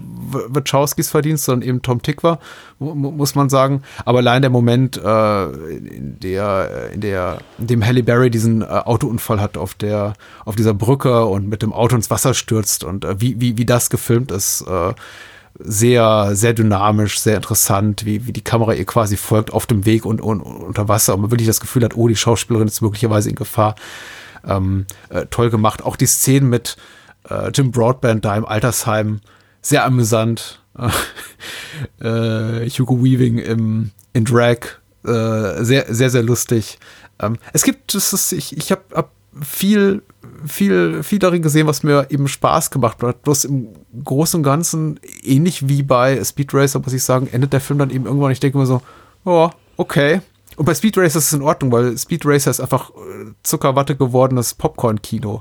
Aber Cloud Atlas will eben mehr. Und da finde ich es dann eben schon schade, dass am Ende so gar nichts hängen bleibt, außer, ja, ja. das war jetzt alles so ein bisschen offensichtlich, ne? Und dafür habt ihr drei Stunden gebraucht. Ja, das so, so denke ich halt auch. Es ist alles unterhaltsam, du hast schöne Momente in jeder Episode. Ähm, es sind tolle Bilder, es ist, also das Ding sieht fantastisch aus. Ähm, Gerade im, äh, ich mag die Geschichte, wo äh, Tom Hanks hier diesen bösen Arzt spielt. Die ist auch sehr schön gefilmt. Ähm, hm. Auf, ich sag mal so, auf, auf Papier ist hier alles in Ordnung, aber der Film kommt für mich auch nie, ist grundsolide, aber kommt für mich dann einfach so nicht zu einem ja, ewigen Ganzen hin. Und das ist dann auch so, äh, Sense8 ist ja auch so eine Serie, die dann so ein bisschen daraus entstanden ist und David Mitchell da auch dann mitgewirkt hat, wo ich dann auch gesagt habe, okay, ist dann nicht, nicht für mich, als ich dann vor kurzem, ich habe Sense8 nie gesehen und dann letztens, als ich äh, Cloud Atlas dann gesehen habe, dachte ich, okay, ich habe von vielen gehört, schlägt so in die gleiche Kerbe, dann ja, ne? muss ich das, ist das glaube ich dann auch einfach nichts für mich. Achso, du hast gar nicht reingeguckt. Ich habe tatsächlich die ersten beiden oder ersten drei Episoden von Sense8 gesehen und natürlich, äh, da ist es eben auch so, dass die äh, sehr viele parallele Handlungsstränge haben, teilweise auch mit, äh, ich glaube, ein, zwei Überschneidungen gibt es da sogar beim Cast. Und äh, das ist eben auch nicht so mein Ding. Und du, du weißt schon ab Episode 1, 2, das führt eben zu irgendwas hin, von dem du aber zu Beginn der Serie keine Ahnung hast, wo mhm. genau da der Zielpunkt ist. Und das hat mich einfach schon gestört und die Serie so ein bisschen vergrault, weil ich bin da vielleicht auch ein bisschen altmodisch, habe schon so immer die Erwartungshaltung an auch an TV-Serien, dass eine Episode für sich bestehen können sollte, ohne dass ich das die ganze Zeit das Gefühl habe, oh, jetzt habe ich ein Puzzleteil eines zwölfteiligen Puzzles gerade in die Hand bekommen und jetzt muss ich bis nächste Woche oder bis zum bis zu, bis Netflix mir sagt, jetzt geht's gleich weiter, äh, warten, bis, bis ich dann das zweite in die Hand gedrückt bekomme. Aber bei Cloud Atlas war das jetzt mitnichten so, aber die, die grundsätzliche Struktur ist die gleiche, da, da gebe ich dir recht. Und aber eben auch ein Grund, warum ich mit Sense8 nie warm geworden bin. Hätte es anders funktioniert als mit den zehn Schauspielern in den in 50 Rollen? Glaub, glaubst du, es wäre desaströs gewesen für den Film? Hätte man gesagt, okay, wir nehmen nicht diese Doppelung, sondern besetzen das eben alles individuell, jede Rolle? Vermutlich. Ja, auf jeden Fall. Weil es ist dramaturgisch ja nicht zwingend notwendig. Also klar, es gibt auch dieses verbindende Element des Muttermals, ne? Also auch, das ja auch allegorisch äh, äh, prall gefüllt ist. Aber es gibt keine zwingende Notwendigkeit jetzt, dass Tom Hanks Dr. Goose spielt äh, 1850 und dann eben fünf Jahrhunderte später diesen Maori-Krieger. Ja, ja. Ähm, ich glaube, also klar, dem Film tut es keinen Abbruch. Ich glaube, das ist einfach so das Element, was natürlich hier am meisten raussticht und was dann auch so, also wenn es irgendwas gibt, wo, wo sich hier die Leute von erzählt haben, ey, hast du Cloud Atlas gesehen? Hier, äh, äh, Hugh Grant spielt einen Kannibalen, also musst dir geben und äh, ja das ist dann so, dass, keine Ahnung, wahrscheinlich noch das, wo du eher so ein bisschen Word of Mouse hinbekommst. Ich glaube, dann wäre der Film vielleicht, Film mit Technik vielleicht noch ein bisschen spannender geworden, ohne jetzt da groß spekulieren, aber mhm.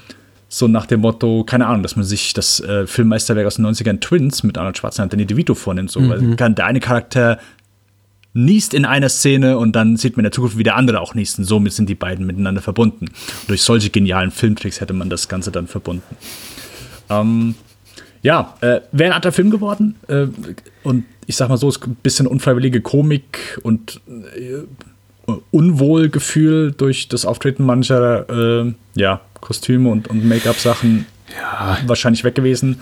Aber ich glaube, es macht den Film nicht wesentlich besser oder schlechter. Erzählerisch eine, finde ich, komplett adäquate Krücke, um zu sagen, okay, ich muss mir jetzt nicht alle zwei Minuten auf ein vollkommen neues Gesicht einlassen.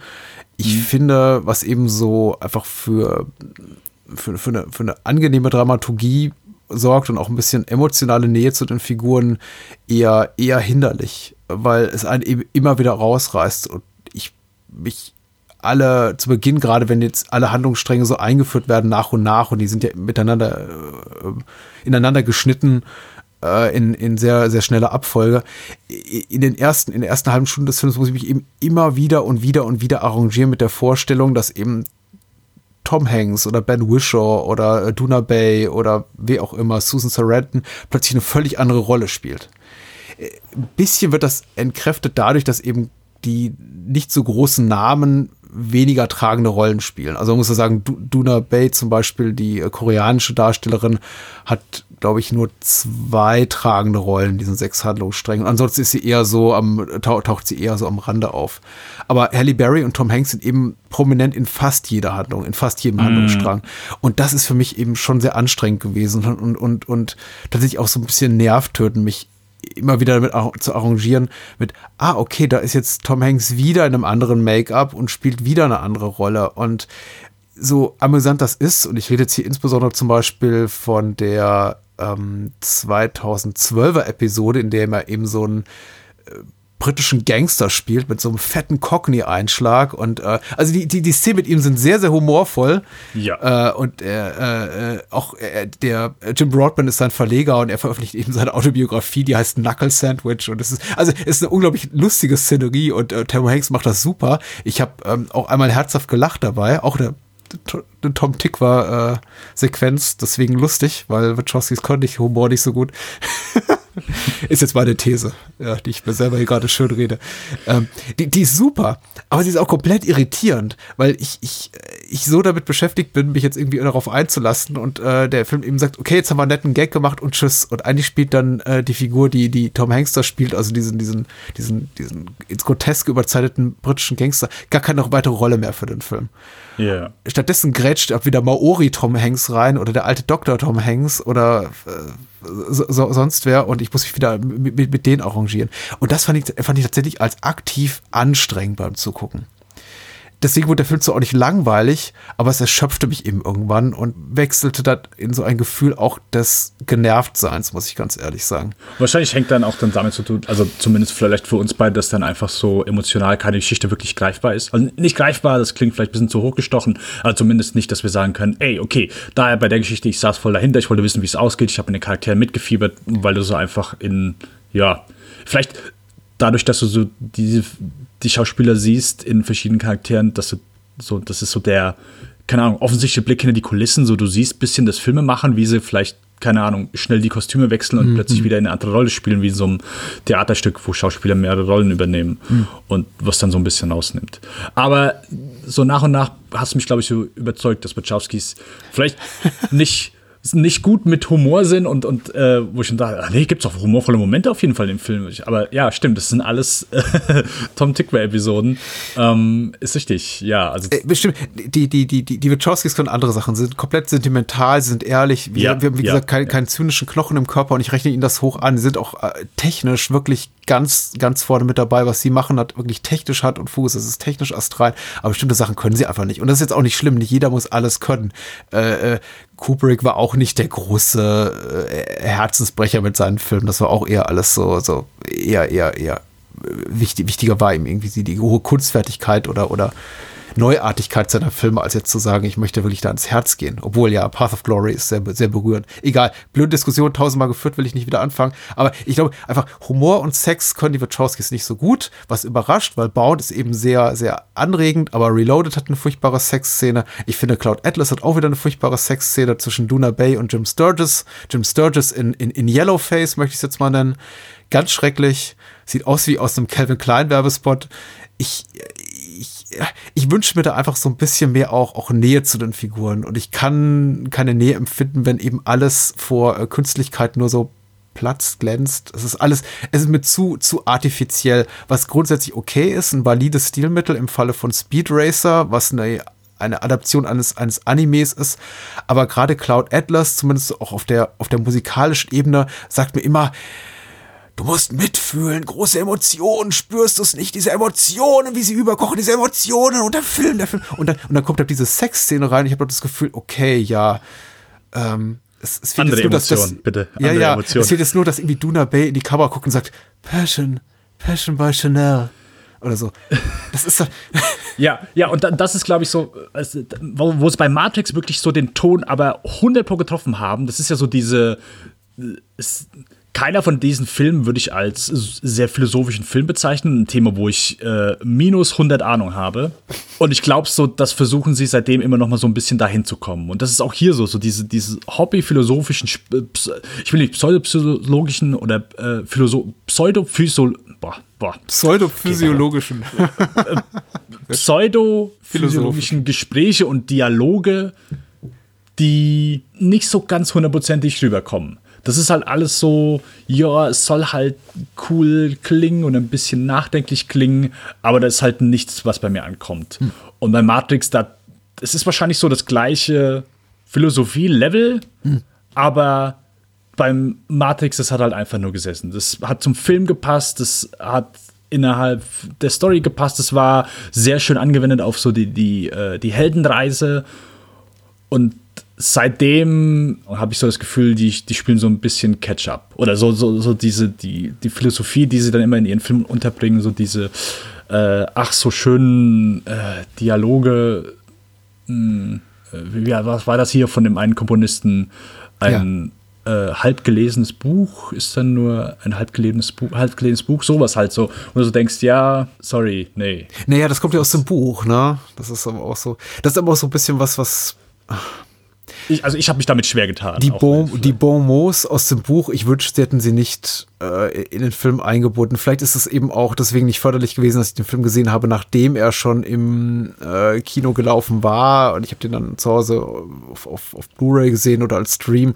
Und da waren eben auch schon diese ganzen Zitate aus dem Buch so durchgekaut, dass ich dachte so, als sie dann kam im Film mit, mit äh, äh, What is an Ocean but a multitude of drops, so ein bisschen so, ugh. Also es erinnert mich so ein bisschen an die Zeit, als ähm, Sophies Welt von Jostein Garda, dieses Jugendbuch plötzlich so bei Erwachsenen boomt und alle dachten, oh, oh, oh, Philosophie. Und, und keiner merkte oder wollte zugeben, dass es eigentlich ein, eigentlich ein Kinder- und Jugendbuch ist, was sie lesen. Genauso wie irgendwie heute alle Erwachsenen felsfest behaupten wollen, Harry Potter seien eigentlich heimlich Erwachsenenbücher. Das ist, äh, das ist so, äh, ist nicht verkehrt. Ich lese auch Jugendbücher, aber dann seid doch ehrlich und da hätte ich mir vielleicht sogar ein bisschen Augenzwinkern gewünscht und gesteht euch ab und zu ein, dass das, was ihr sagt, nicht besonders deep ist. Und Cloud Atlas ist eben so, sagt mir mit jeder, mit jedem Bild und mit jedem Ton auf der Tonspur, mit jeder schauspielerischen Leistung und alles da, in allem Brett so ein Feuer. Oh, ich bin so, so tiefgründig und das ist er einfach nicht. Ja. Und das, das hat mich, glaube ich, einfach so ein bisschen enttäuscht und jetzt wieder enttäuscht. Aber wie gesagt, 180 Minuten kann man schlechter verbringen. Das, der, der Film geht schnell vorbei. Er ist so voll und treibend, dass wenn der Abspann dann läuft, man sich denkt so, oh wow, das ging schneller vorbei als der Pate. Ich, er ist aber leider nicht Drei. so gut wie der Pate. Der Pate 3. Ja. Er ist so gut wie der Pate 3. Er ist so Etwas schlechter. Pate 3. Etwas schlechter. Yes, dann wollen wir damit. Ja, glaub bitte, bitte. abhaken. Jetzt Oh Gott, wir haben so viele Menschen vergrätzt. Ich glaube, Spielfilm wird nicht abgehen. Weil Menschen Ja, denken, okay, das wird jetzt hier so ein, ein, ein Liebesfest für die Wachowskis. Wenn sie schon mit denen anfangen, dann feiern sie bestimmt jeden Film ab. Aber Hey, äh, Patrick, wir haben beide äh, sehr viel Bock auf die Wachowskis gehabt. Es, äh, ja, mir tut auch der Kommentar mit Justin Garda und John K. Rowling und das sind ja alles so, so geliebte Menschen und Joanne K. Rowling ist ja auch so ein toller Mensch, wie sie jeden Tag bei Twitter beweist. Ich möchte auch gar nicht Schlechtes sagen. Ich, ich, Ich lese ja auch gerne. Ich, ich lese mit meinem Sohn ganz viel Roald Dahl gerade. Das ist ja auch ein zweifelhafter Mensch gewesen und der schreibt trotzdem gute Bücher. So. Egal, weiter. T toller Film. Was kommt jetzt? Juhu. Was kommt jetzt, Patrick? Da wollen wir es doch wieder das gut große machen Finale. Und, und widmen uns Jupiter Ascending. Ja, wie fange ich an? Ich habe damals auf jeden Fall noch im Kino gearbeitet, als der rauskam. Und ich weiß, als der angekündigt wurde, ist es auch einer dieser Filme geworden, wo, puh, ich glaube, der wurde über ein Dreivierteljahr plötzlich verschoben. Ja, stimmt. Der Kinostart war un, stand unmittelbar bevor und dann, nope, wird nach hinten geschoben. Und das war auch so der Moment, wie gesagt, zu dem Zeitpunkt auch, ich hatte kein Speed Racer gesehen, ich hatte Jupiter Ascend, äh, Cloud Atlas nicht gesehen. Das war für mich der nächste Film nach den Matrix-Fortsetzungen. Ja. Die ich auch zu dem Zeitpunkt noch nicht so, ja, ich glaube, da ging es schon wieder so ein bisschen, da hatte ich mich so einigermaßen damit angefreundet. Also ich war äh, gute Dinge, äh, ich fand die Trailer sahen cool aus. Space, Opera, Sci-Fi, äh, Action. Hm, Ich glaube, jetzt treffen sie wieder hier den, den, den richtigen Ton. Es wird wieder ein guter Film. Okay, ähm, du hast jetzt eben schon mehrfach entschuldigt, damit ich das gleich nicht tun muss, versuche ich es mal so zu sagen. Als ich den damals im Kino gesehen habe, die Mitarbeiter haben mich und meine Kollegen haben mich mit Schaum vom Mund aus dem Kinosaal gezogen, weil ich nicht hoch erfreut war, sagen wir es mal so. Ich, also ich war einfach nur maßlos enttäuscht. Ich war maßlos enttäuscht. Ich fand den Film ganz, ganz grauenvoll. Und ich fand den sehr schlimm. Und ich habe auch äh, bin sicher gegangen, dass jeder in meinem Umfeld äh, weiß, wie schlimm ich diesen Film fand. Äh, und dass sie auch ja nicht reingehen sollen. Ja, also äh, war nicht, nicht sehr angetan. Wir können gleich ein bisschen näher darauf eingehen, wieso das so ist. Aber meine Begeisterung war das Gegenteil von äh, Begeisterung. Meine Begeisterung war das Gegenteil von Begeisterung. Ich glaube, das, das sticke ich mir irgendwie so auf, so ein Lätzchen und rahme es ein, hängst an die Wand. Das ist eigentlich ganz schön. Ähm, ja, mir geht's ähnlich. Tatsächlich, der Film scheint fast wie maßgeschneidert für mich zu sein. Ach so, ich wollte es übrigens zu Cloud Atlas äh, hin- hin- hinzufügen. Äh, FSK ab 12, wie Speed Racer. In Oh, da war ich überrascht. In Cloud Wow. Atlas zer, zer, zerplatzen Körper am Boden, Menschen Wow. werden in den Rücken geschossen, äh, Blood Squibs fliegen durch, also Menschen werden amputiert. Ähm, das ist, äh, genau. Ne? Ja.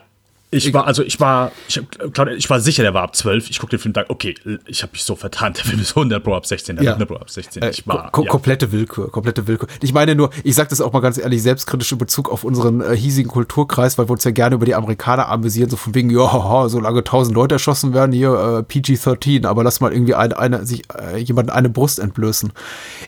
In Deutschland anscheinend nicht groß anders. Also solange äh, fette deutsche Fördergelder drinstecken. Ich wollte sagen, ja. Da wird dann auch gerne mal so ein bisschen ein Auge zugedrückt. Äh, Jupiter Ascending hat keine deutschen Fördergelder, das merkt man dann eben auch. Ne? Das ist äh, eine australisch-amerikanische Koproduktion, da sind dann eben auch entsprechend fast nur äh, amerikanische Schauspieler drin zu sehen, ein paar Briten. Äh, Ja, hat mich der Film.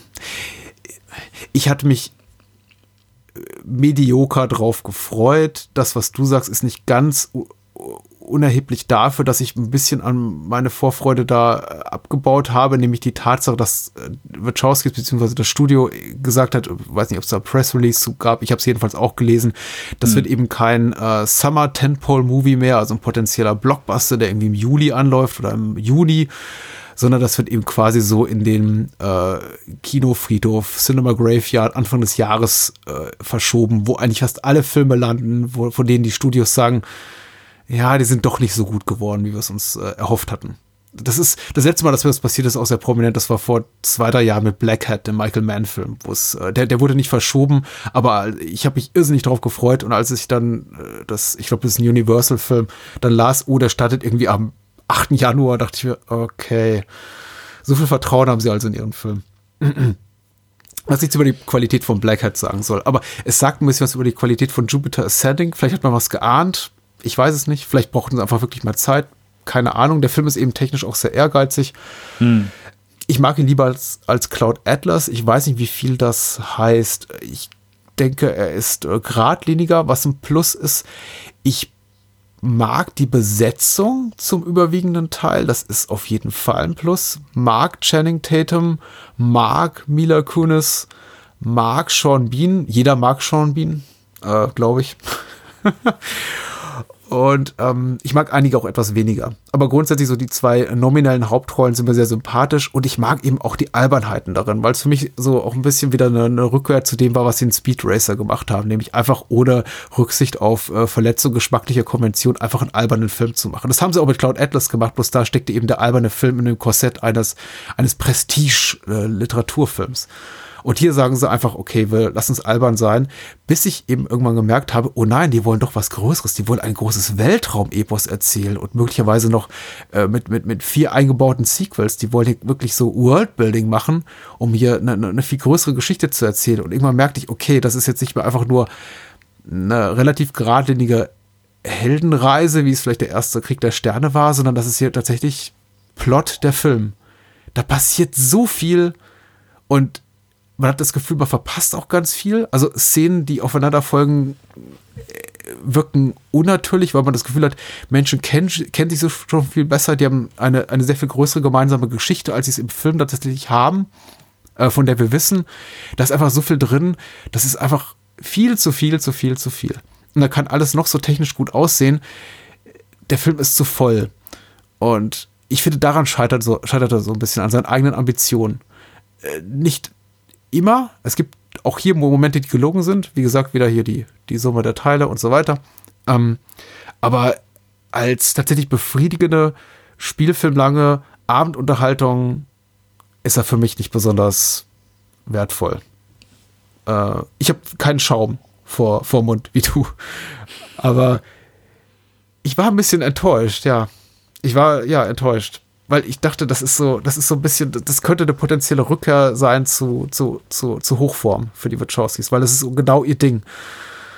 Aber da gibt es eben so ein paar Momente, die, die passen für mich einfach nicht. Und ich habe äh, viel über den Film gehört, äh, Stimmen im Sinne von, das hätte eine tolle Fernsehserie ergeben. Und ich hm. bin da immer so ein bisschen, äh, ich kriege immer so ein bisschen Bauchweh, wenn ich sowas lese. Jupiter Ascending ist einer der wenigen Fälle, denen ich sofort sagen würde, ja, sehr wahrscheinlich, ja, sehr wahrscheinlich eine tip-top 8- bis 10-teilige Miniserie oder erste Staffel einer äh, ambitioniert angelegten Fernsehserie. Aber das ist einfach zu viel, zu viel Plot in zu wenig Zeit. Und da können auch die guten Darsteller nicht, nichts retten. Ja, also. Ende des Monologs, Entschuldigung. Ich stecke mir was zu trinken ein. Äh, Patrick, ich glaube mir, es werden noch ein paar Monologfolgen von uns beiden. Von daher, ich glaube, wenn wir uns jetzt schon mit dem Entschuldigen anfangen, dann hören wir nie auf. Ja, mir tut es leid, ich will schwärmen. Ich will schwärmen. Vielleicht bei unserer nächsten Miniserie. Ja. Vielleicht, vielleicht. Ja, also es zieht sich ja jetzt so, wir haben ja gesagt, wir machen das Ganze, indem wir einfach so auf das Gesamtwerk eines Regisseurs oder in dem Fall eines Regisseur-Duos, eines Geschwisterpaars zurückschauen und draufschauen und sagen, okay, was, was verbindet die, was verbindet die Filme, was macht sie vielleicht dann als Gesamtwerk interessant und ich glaube, was ich wirklich so auch für mich jetzt mitbekommen habe, auch dann so einfach dadurch, was auch du, dass du gesagt hast, dass sie einfach so wirklich humorfrei und sie könnten keinen äh, ironischen Film über irgendeine ja. Sache machen. Also das liegt denen, glaube ich, das liegt denen sowas von fern. Also sie, sie können einfach nur, wenn sie etwas haben, dann machen sie diese passionierteste Version davon. So, die sind mit Leib und Seele dabei. Das ist so eine Sache, das kannst du denen, glaube ich, nie vorwerfen. Also, wenn sie etwas machen, dann sind die einfach 100% da. Die stehen mit Sicherheit jeden Tag, sind die Ersten, die auf der Matte stehen. Die sind halt einfach nur 100% begeistert von ihrem eigenen Material. Und ganz ehrlich, gut für die. Gut für die. Es gibt mit Sicherheit mehr als genug Leute, die, und auch das ist okay, aber die, für die ist dann mehr so der Handwerkerberuf, die dann sagen, hey, ich mache hier so mein Ding und das ist in Ordnung. Und so Leute soll es auch geben, so Leute muss es auch geben. Im Endeffekt ist es, am Ende des Tages ist es immer noch eine Industrie und du kannst nicht erwarten, dass dort äh, alle Leute, die dort arbeiten, jeden Tag mit Herzblut dahin gehen, sondern dass dann einfach ein Großteil dahin geht, um einfach nur sein tägliches Brot zu verdienen. Das ist doch vollkommen in Ordnung. Aber die Wachowskis gehören nicht dazu. Und das ist dann auch so die Sache, weswegen wir sagen, okay, ich freue mich auf den nächsten Wachowskis-Film, weil der bietet mir etwas, was ich sonst nirgendwo zu sehen bekomme. Das sind in diesem Fall Jupiter Ascending einfach großartige Bilder, äh, epische Sachen, aber auch so die kitschigste Version einer Geschichte, die du wahrscheinlich im zeitgenössischen Kino machen kannst. Also, und das hat mir auch bei Jupiter Ascending einfach sowas von missfallen. Ich fand einfach, dieser Plot, diese Abhandlung von Handlungssträngen ging mir halt einfach nur so gegen den Strich, weil es halt ich konnte mich nicht damit anfreunden, dass ich einen Science-Fiction-Film sehe, aber habe halt die kitschigste aller kitschigsten Märchengeschichten überhaupt zu sehen bekommen. Und das ist auch wieder so eine Sache, wo äh, anders wie Speed Racer, wo ich sage, die Geschichte selbst finde ich wirklich gut, aber die, die visuellen Sachen haben mich vielleicht dann doch am ehesten eher gestört oder wo ich, ich sag mal, wo, der, wo, die, wo das Visuelle mich, ich sag mal, davon abgehalten hat, den Film etwas mehr zu mögen, mhm. ist es hier andersrum. Ich fand es visuell wirklich, also hier sind ein paar ganz beeindruckende Bilder, die natürlich von, ich sag mal, im Großteil von äh, CGI-Arbeitsbienen äh, vor Computern äh, zusammengebastelt wurden. Aber nichtsdestotrotz sind da ein paar beeindruckende und schöne Bilder drin. Das, das muss ich zugeben. Das ist sehr schön. Auch ein ähm, paar sehr schöne Sets. Aber die Geschichte, ich konnte einfach nicht. Ich konnte einfach nicht. Ich habe mich einfach so, also selten hatte mich im Kino ein Film so gelangweilt.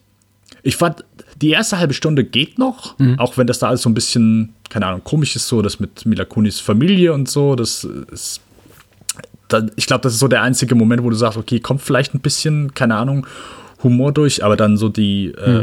äh, mit, äh, ist, das, ist das Bruder oder ihr Cousin, der irgendwie die Geschichte mit ihren Eierstöcken, ist das der Cousin oder der Bruder? Oh, das ist der Cousin, oder? Frag mich nicht. Irgendjemand von der Familie.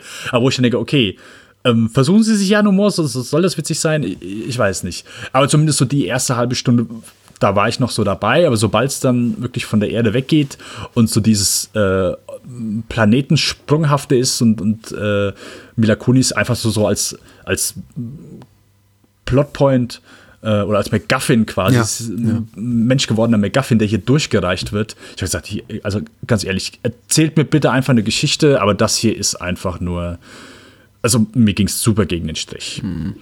Ich werde gleich so ein bisschen was erzählen, dass mir das alles mittlerweile, ich habe den jetzt letztes Jahr noch mal gesehen und bin mittlerweile nicht komplett positiv gestimmt, aber ich kann okay.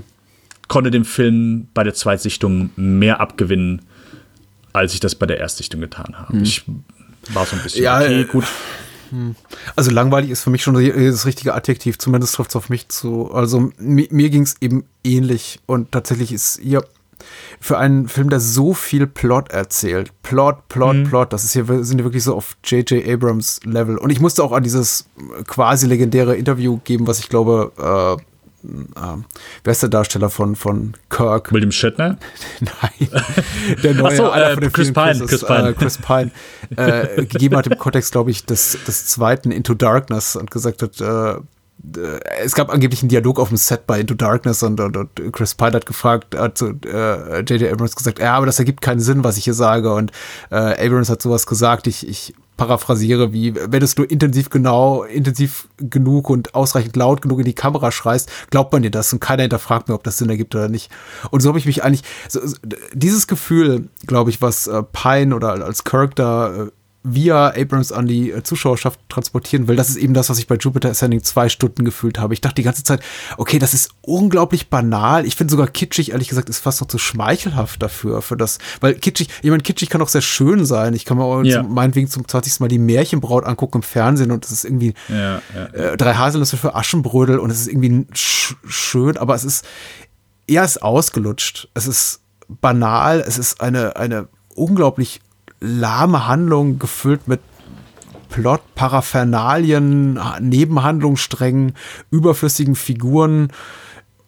Und das Ganze eben verpackt in so ein tolles Set-Design und in eine so tolle Choreografie, in ein äh, CGI-Overload. Das ist einfach technisch großartig und eben zusammengehalten von einem wirklich überwiegend sehr guten Cast, dass man zeitweise das Gefühl hat, ja, das ist alles gar nicht so schlecht. Und dann gibt's ja auch immer diese schönen Sequenzen zwischendurch, wie diese, diese Bürokratie-Szene, die eben eins zu eins aus Brasil entlehnt ist. Ähm, oder aus Asterix der Oberdrom, je nachdem, welchen Film man da lieber zu, äh, ranzieht. Aber wo sie eben mal quasi in diesem, in diesem Amt sind und sie ja von diesem Bürokraten-Roboter, äh, Zwischenhändler-Roboter irgendwie da rumgeführt werden und zwischen verschiedenen äh, bürokratischen Ebenen da rumnavigiert werden. Das ist sehr, sehr schön und auch direkt aus Brasil entlehnt. Und ich glaube, Terry Gilliam, Gilliam hat auch ein, der Regisseur von Brasil, ein kleines Cameo. Das irgendwie genau. ist alles total süß. Ähm, und dann kehrt der Film wieder zurück zu, zur eigenen Handlung. Und es, äh, in diesen Momenten, da gab es zwei, drei von, sagt man wirklich, wie, war, war das wie ein Stein, der in meinem Magen da niedersank. Und ich dachte, ach stimmt ja, den Film gibt's ja auch noch. Und diese Handlung und diese vollkommen uninteressanten Figuren. Und ach, da ist ja Sean Bean wieder. Ähm, und die Hauptfigur Jupiter Jones auch so, ich war, ich, äh, sorry, vielleicht bin ich auch dafür, vielleicht, ich weiß nicht, vielleicht bin ich nicht fantast genug oder nicht verspielt oder nicht mehr Kind genug, aber ich, ich habe auch tatsächlich in einem Film, der mutmaßig ist für ein erwachsenes Publikum und eine, eine epische, auch teilweise gewalttätige politische Handlung erzählt, immer so ein bisschen hadere ich mit so Gagnamen. Und mir war es hier so ein bisschen zu viel. Als ich dann zum 84. Mal jemand den Namen Balaam Abrasax äh, sagen hörte oder das ist mein bester Freund Stinger Apini oder, also, die, die, die Protagonistin des Films heißt eben Jupiter Ascending. Ja. Sie heißt Jupiter Jones, wie Jessica Jones, bloß eben Jupiter, weil origineller wird's hier nicht. Äh, dachte ich mir eben so, oh ja, ja, ihr habt alle Scheißnamen, aber muss man die die ganze Zeit laut aussprechen? Könnt ihr nicht einfach mal die Klappe halten? ich bin Gamma Chatterjee. Und ich habe ich hab, ich hab gefühlt wie, wie, der, wie den Star Wars Prequels, als ich, wo, wo sich Figuren vorstellen mit, mit irgendwie, ich bin, ich bin Schlubidubs Lee Spaggino oder so. Und dachte mir, ah, ich wollte es einfach nicht hören. Es war mir einfach, es war mir zu albern und hm. die Albernheit war in, in einen super generischen Plot verpackt und davon viel hm. zu viel und ich, es passte für mich irgendwie nicht so zusammen. Ich dachte, ich guckte das wirklich an und dachte, dass dieser Film ist das, das ist der Spiel, das Spielfilm gewordene Millionengrab. Unglaublich viel Kohle, Ressourcen, Talent, alles mögliche, was da drin steckt und alle arbeiten verdammt hart daran, richtig hart daran, einen Scheißhaufen zu polieren. Und das Skript ist leider beschissen. Und darüber komme ich einfach nicht hinweg. Also, wie gesagt, für, Schaum vom Mund reizt sich, dafür fand ich es dann irgendwie doch noch zu erträglich, weil die Schauwerte sind gut. Aber ich will nicht eine Minute weiter mehr sehen aus diesem Kosmos. Und da der Film ja gefloppt ist, werden wir es auch nicht. Aber ist jetzt auch nicht befriedigend. Ich finde es einfach nur schade. Ich hätte es mir anders gewünscht und äh, ich habe es nicht bekommen. Schade. Mhm. Willst du doch konkreter werden? Warum gefällt dir der Film jetzt besser als vor einem Jahr oder zwei? Ähm, äh, ich finde, ich war damals auch vielleicht. Ich, ich war am Anfang ein Tick schläfrig. Äh, das heißt, ich, zu sehen, da war ich noch in dem Alter, wo ich äh, zumindest äh, nicht groß äh, komplette Teile eines Films verschlafen habe. Das äh, ist mir mittlerweile schon ein oder das andere Mal passiert. Aber ich finde, der Anfang ist noch so, dass er mich mitnimmt und ich finde gerade die Szene, die Action-Szene in New York am Anfang sehr beeindruckend. Ja. Da ist für mich mittlerweile schon, schon ein sehr schönes Highlight. Äh, Finde ich sehr gut gemacht. Äh, sieht auch jetzt noch, hm, jetzt noch, also äh, knapp fünf Jahre später immer noch gut aus mhm. und äh, hat da zumindest eine Menge Schauwerte, wo ich sagen kann, gehe ich mit. Ich finde, also ich bin zumindest jemand, ich versuche mir so gut es geht, gerade Filme, die mir vielleicht dann auch mal nicht so gut zugesagt haben, aber zumindest jeden Film irgendwann einfach noch mal zu schauen. Mhm. Einfach, hey, anderes Paar Augen, vielleicht sehe ich irgendwas, was ich verpasst habe.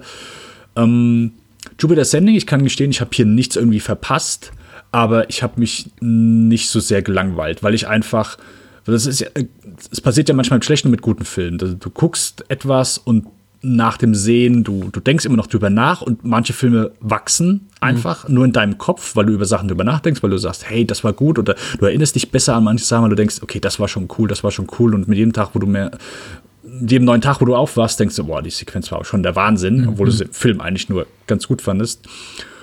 Und ich hatte so den Plot und so dieses, äh, dieses Durchreichen von Mila Kunis hatte ich so schlimm und als so zäh in Erinnerung, dass ich dann hier beim zweiten Mal gedacht habe, oh, okay, ist vielleicht gar nicht so verkehrt. Hm. Und ich will es gar nicht so sehr vielleicht auf den Film schieben, sondern vielleicht dann auch mehr, dass das durch meinen Kopf einfach so sehr, ja, dass ich mich dann auch reingesteigert habe, okay, gut, es ist, es ist so schlecht, es ist so schlecht gewesen, es ist so schlecht gewesen. Und jedes Mal, wenn ich über Jupiter's Sending nachgedacht habe oder an einen Film irgendwo, ein Poster oder ein Interview, sonst irgendwas mit dem Film gesehen habe, jedes Mal so kam sofort diese Assoziation.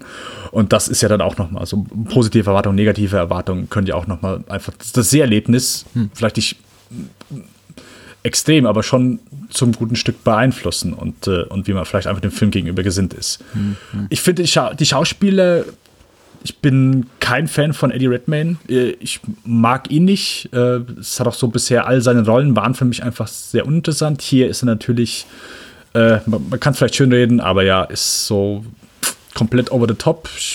Er macht halt einfach was komplett anderes. Hey, macht man manchmal als Schauspieler. Ich glaube, da bist du nie im sicheren Boot, du musst manchmal was machen, manchmal trifft es Nerven, manchmal nicht. Das hier, ich, ich konnte, keine Ahnung, ich finde es halt, äh, es ist lustig, ja, es ist nichts, was ich irgendwie sage, ja. Ich finde, der Charakter ist halt null greifbar. Ich habe halt null Ahnung, wie er tickt. Es ist halt einfach so, mal wird geschehen, mal wird geflüstert. Es fühlt sich einfach nicht Teil eines Ganzen an. Also, Vielleicht hat er sich viel Gedanken gemacht, aber es kommt zumindest bei der Performance nicht rüber. Hm. Und bei Channing Tatum und Mila Kunis, zwei Menschen, die ich, äh, also Channing Tatum mag ich schon sehr, Mila Kunis kommt auf die Rolle drauf an, aber ich habe so das Gefühl gehabt, beide haben nicht so wirklich Bock gehabt oder waren sich, waren sich unsicher. Mhm. Haben sich mit dem Material nicht so wohl gefühlt. Haben einfach gesagt, okay, gut, sind die Wachowskis, die, die wissen schon, was sie tun, ich mache einfach das, was die sagen. Ich meine, klar, es hilft nicht, dass Jenny Tatum quasi eine, eine rollerskatende Bulldogge spielt. Und äh, also ich glaube, der bei denen noch nicht mal irgendwie den Mund nie komplett schließen und das hilft dann wahrscheinlich auch nicht unbedingt. Also er wirkt dann halt auch nie besonders, ja, nahbar. Also es ist halt eine, keine Ahnung, äh, komische Make-up-Entscheidung, finde ich. Er ist ein äh, Lykantant, also ein ja, Mutant, ähm, lykantrophischen Mutant, egal. Er hat Hundeohren. ja. Da glaube ich, dass die beiden dann einfach gesagt haben, ja gut, wir, wir machen halt mit, aber hm. ich habe hier keine Charaktere gesehen, ich habe hier keine Jupiter Jones gesehen, sondern ich habe hier eine Mila Kunis gesehen. Ja. Und ja. das, äh, klar, ist mit großen Stars dann manchmal so, dass du dann einfach nicht die Rolle siehst, sondern mehr den Schauspieler.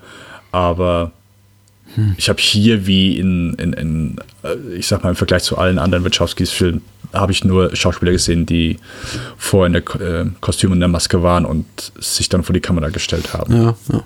Ich habe ich hab vielleicht unbewusst, zumindest für Channing Tatum, irgendwie vor Jahren die Entscheidung getroffen, selbst wenn seine Projekte auf dem Papier, die er so macht, nicht besonders gut klingen, erst meist äh, das Gute oder das Beste daran. Weil ich hatte eben auch, bevor ich äh, Magic Mike oder äh, das, äh, den 21 Jump Street Spoof gesehen habe, dachte ich auch, das sind Filme, die ich nicht brauche. Die braucht kein Mensch. Und als die Filme dann rauskamen, waren nicht nur die Filme gut, sondern er war darin gut. Und ja. ähm, ich habe tatsächlich, ich, ich zoll ihm einigen Respekt dafür, dass er eben einer der wenigen, sagen wir mal, äh, großen Hollywood-Stars dieser Generation zwischen, ich weiß nicht, wie alt er ist, zwischen 30 und 40, möchte ich sagen, ist, die bisher nicht gesagt haben, okay, ich verkaufe meine, meine Seele an Marvel oder an irgendein anderes Disney-Franchise. Äh, und er eben tatsächlich immer noch Rollen spielt, bei denen man zumindest hier unter denkt, oh, das ist aber interessant. Und mir, mir tat es eben so ein bisschen leid darum. Also ich habe für ihn als, als Person, genauso für Mila Kunis eben einen heiden Respekt, äh, weil, weil sie eben als menschlich einigermaßen sympathisch wirken. Ich, und sie, sie, sie tun mir einfach leid, weil ihm wird hier nichts gegeben in diesem Film. Ich glaube, Tatum konnte man mit der Aussicht locken auf einige schöne Actionsequenzen und die sind ja auch ganz hübsch. Es ist eben nur schade, dass er in diesem blöden Make-up steckt und äh, immer auf Inline-Skates durch die Gegend fahren muss. Also auf man, man sieht die ja nicht, ne? Also er gleitet quasi durch die Luft. Was auch immer so ein bisschen hinderlich ist. Also es gibt ja einmal so, so eine kleine Heißsequenz, wo er irgendwo eindringt heimlich, aber die hinterlassen eben auch immer so, eine, so einen Lichtstrahl. Und dachte, das ist doch blöd, dass man im Dunkeln diesen Lichtstrahl sieht. Kann er sich abstellen? Vermutlich nicht. Also da bin ich da vielleicht auch schon wieder zu, ja, zu, zu, zu nah an, weiß ich, an, an, an der von mir wahrgenommenen Realität. Und, äh, es ist, äh, ja, und McGuffin in Bezug auf äh, Mila Kunis äh, oder Ju äh, Jupiter Jones absolut richtig. Sie, sie, ist, sie hat eben wirklich nichts zu tun. Sie ist eine, eine dieser äh, weiblichen Hauptrollen, die beim ersten nicht besonders kritischen Blick wirkt wie eine, eine starke Frauenfigur, die echt mhm. viel zu tun hat. Mhm. Und wenn dann der Abspann läuft und man anfängt, sich ein bisschen Gedanken zu machen über den Film, stellt man fest, eigentlich, eigentlich wird die nur von überwiegend männlichen Autoritätsfigur durch die Gegend geschubst, den ganzen Film über. ähm, insofern auch so ein bisschen scheinheilig. Und ich möchte Wachowskis auch nicht zu nahe treten. Äh, treten. Ich meine, auf, allein aufgrund ihrer persönlichen Historie, aber eben auch äh, innerhalb ihrer Filme haben sie sich immer stark gemacht für, für marginalisierte Gruppen, für die LGBTQ-Community und äh, äh, Mensch, Menschen anderer, anderer äh, Abstammung, Nationalitäten, Hautfarben, wie auch immer. Äh, sie haben wirklich nur das Beste, glaube ich, im Sinn. Aber man merkt eben, das hier legt quasi den Plot, äh, baut ein bisschen Plot auf für wahrscheinlich zukünftige, viel tollere Abenteuer von Jupiter Jones, die wir nie zu sehen bekommen werden. Und äh, das ist eben kein, kein befriedigendes Filmerlebnis. Mir ging es letztes Jahr auch so mit, ähm, Elita Battle Angel, dem, dem Robert Rodriguez-Film von James Cameron produziert, wo ich auch das Gefühl hatte, ja, das ist jetzt nicht komplett verkehrt. Ich mochte den Film nicht, aber man, da, da könnte man was Gutes draus machen, weil der endet ja auch, der endet auch so halb mittendrin, in dem Moment, wo ich denke, so jetzt geht's los, du, du, du, du, vorbei. Äh, und bei Jupiter Ascending, also ungleich zu Lita Battle Angel, wo ich dachte, jetzt könnte ich eigentlich nur eine Stunde vertragen, war ich bei Jupiter Ascending eigentlich gesagt ganz froh, dass er vorbei war. Weil es eben dann doch zu lahm und ich muss auch ganz ehrlich sagen, und ich glaube, jetzt, spätestens jetzt werden alle Wachowski-Fans abschalten. Ich habe das Vertrauen in Lana und Lily Wachowski verloren in den letzten Jahren, dass sie in der Lage sind, etwas befriedigend, also für mich befriedigend ist jetzt nur mein subjektives Geschmäckler, zu Ende mhm. zu erzählen. Ich erwarte nicht mehr viel. Wir haben letztens kurz, ich bei, in der letzten Ausgabe kurz, kurz über Matrix 4, über die, die Möglichkeit, also die reelle Möglichkeit, gibt wird es ja geben, eines, eines neuen Matrix-Films gesprochen und ich werde mir den ansehen. Ich fiebere aber nicht mehr darauf hin, weil ich nach, ich wenig Vertrauen darin habe, dass sie eigene Geschichten gut weiter beziehungsweise zu Ende erzählen können die Sachen, für die sie erzählerisch hauptverantwortlich waren in ihrer Karriere, sind ähm, Bound und The Matrix, die beide fast unantastbar sind für mich, aber dann wirklich in ab, absteigender Qualität Reloaded, Revolutions und Jupiter Ascending. Und das zeichnet einfach kein gutes Bild. Wobei, ja. Humor, Pluspunkt, äh, äh, Channing Tatum darf, darf, darf, darf sagen, äh, warum, warum liebst du mich oder warum hast du Gefühle für mich? Ich, ich bin Hunde, ich bin Hunden näher als Menschen. Und Mila Kunis antwortet, ich liebe Hunde. Ein authentisch lustiger Moment, muss ich sagen. Da hat der Patrick einen kleinen Stich gemacht. Humor 1. Ja, ja, doch. Äh, Eddie Redmayne macht das alles wieder tot. Erinnert mich an diesen, diesen Bösewicht aus diesem, oh, den kennt niemand, den Film. Das ist so eine äh, Horror, Teenie-Horrorfilm-Parodie, die heißt Student Bodies. Da gibt's so, so den, den Bösewicht, der nachts irgendwie da äh, Highschool-Mädels äh, morchelt, der heißt The Breather. Und der ist auch so. und man sieht nicht viel von ihm, also außer das äh, eben das, das Röcheln. Und an, an dem muss ich immer decken, als ich Eddie Redmayne zusah, von dem ich dann, mich dann auch fragte, man kann immer sagen, die Schauspieler treffen mal gute oder weniger gute Entscheidungen in Bezug auf ihre Performance, aber die, die ist ja nicht so, dass die Regisseure da raus sind oder Regisseurinnen. Die werden auch gesagt haben, ja, mach mal. Weil Eddie Redmayne hat es ja nicht für sich entschieden und alle haben gesagt, oh, okay, lass, lass sie mal machen. Wachowski werden schon gesagt haben, nee, nee, mehr röcheln. Und ich, ich finde es ganz, ganz, ganz schlimm.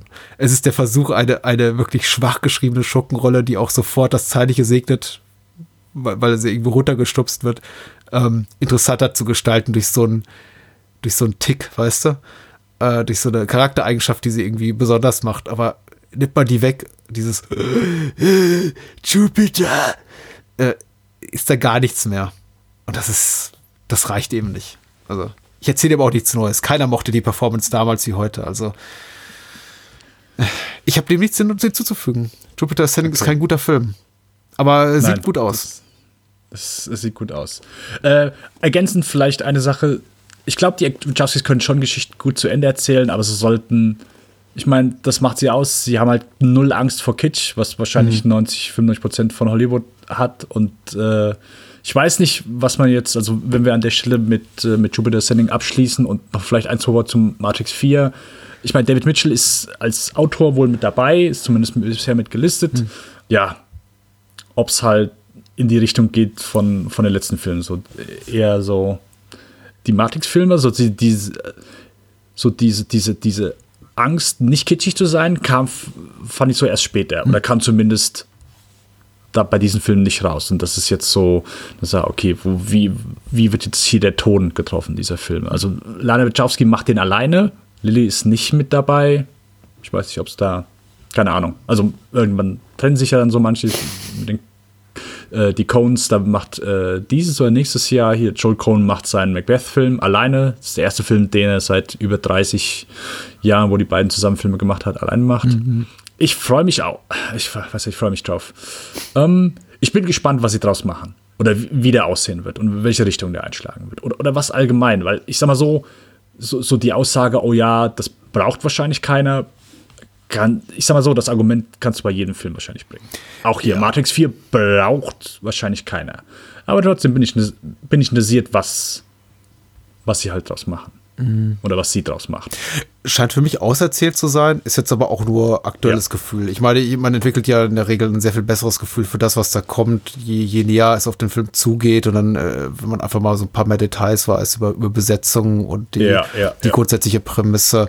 Äh, ich, ich äh, stelle es Ihnen jetzt auch nicht in Abrede, dass, es, dass Sie nicht doch das Potenzial in sich haben für einen wirklich großartigen Film ich, mein Vertrauen ist einfach geschwunden, aber das soll ja nichts heißen. Genauso mhm. wie meine Meinung hier auch nicht heißen soll, dass die Filme Jupiter Ascending, Cloud Atlas, Reloaded, Revolutions schlechte Filme sind oder weniger gute Filme. Das ist nur meine persönliche Meinung. Äh, ein Teil dieser Filme, zumindest Reloaded und mit kleineren Abstrichen Revolutions, sind ja auch sehr erfolgreich im Kino gelaufen.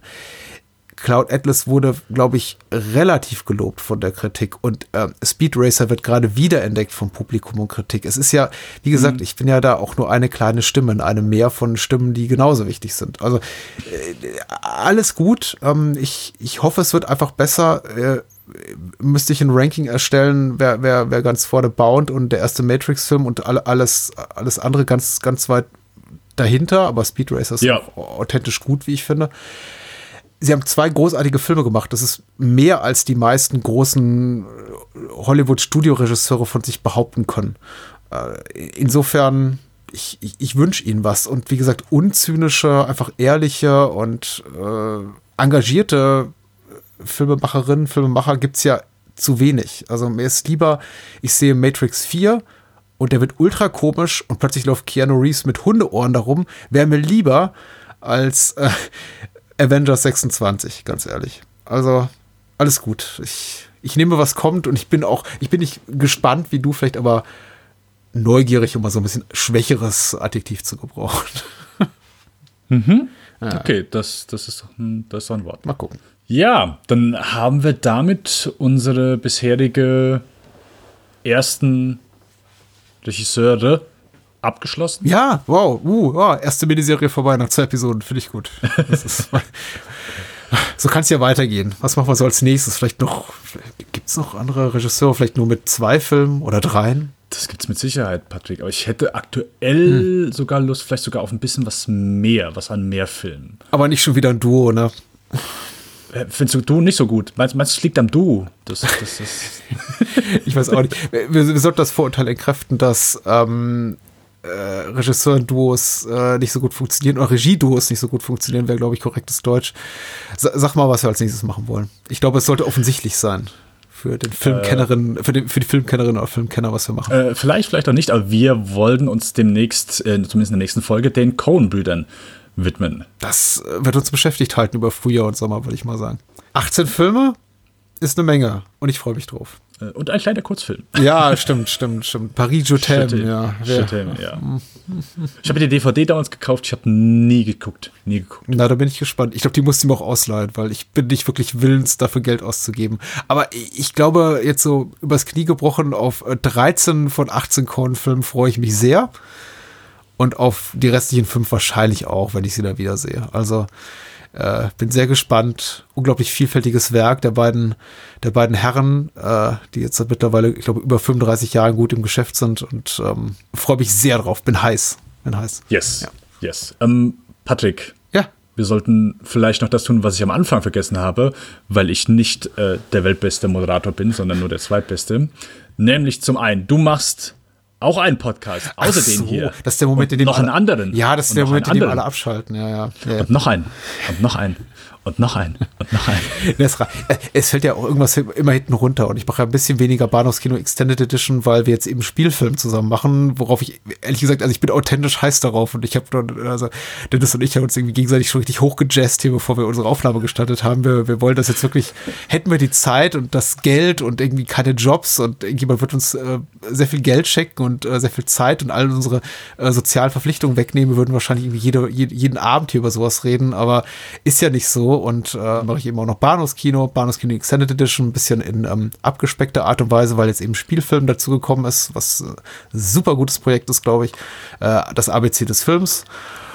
Und mal gucken, was da noch so kommt. Ne? Das ist so die, das, das aktuelle Portfolio im Bahnhofskino. Und was äh, machst du, lieber Dennis? Wo findet man dich sonst so? Äh, ja, ich habe äh, nur einen anderen weiteren Podcast. Das ist der Lichtspielcast. Wir haben jetzt eine sehr, sehr lange, äh, ich nenne es mal kreative Schaffenspause mhm. gehabt, haben jetzt wieder begonnen, unsere aktuelle Folge. Ach nee, äh, okay, jetzt muss ich kurz überlegen, wann das hier veröffentlicht wird. Äh, wir haben schon mittlerweile ein, zwei, drei Folgen rausgebracht mittlerweile. Ähm, und ja, äh, hoffe, ihr könnt dort ebenfalls einmal reinstürmen, kinofilm.com slash podcast oder einfach bei den bekannten Podcast, Podcatchern, iTunes und so weiter Lichtspielcast eingeben. Da und, und, und, neue Episoden von Spielfilmen ab jetzt immer am ersten Dienstag im Monat. Darauf haben wir uns geeinigt. Leicht yes, zu merken. Genau. Einigermaßen. Genau. Genau. Also immer der gleiche Tag, immer ein anderes Datum. Stimmt. Das war jetzt auch deep. Also viel deeper als äh, Jupiter Ascending oder Cloud Atlas. Ich sollte Cloud Atlas 2 machen. Cloud Ascending. Oh. Gute Nacht. äh, gute Nacht. Äh, bis zum nächsten Mal.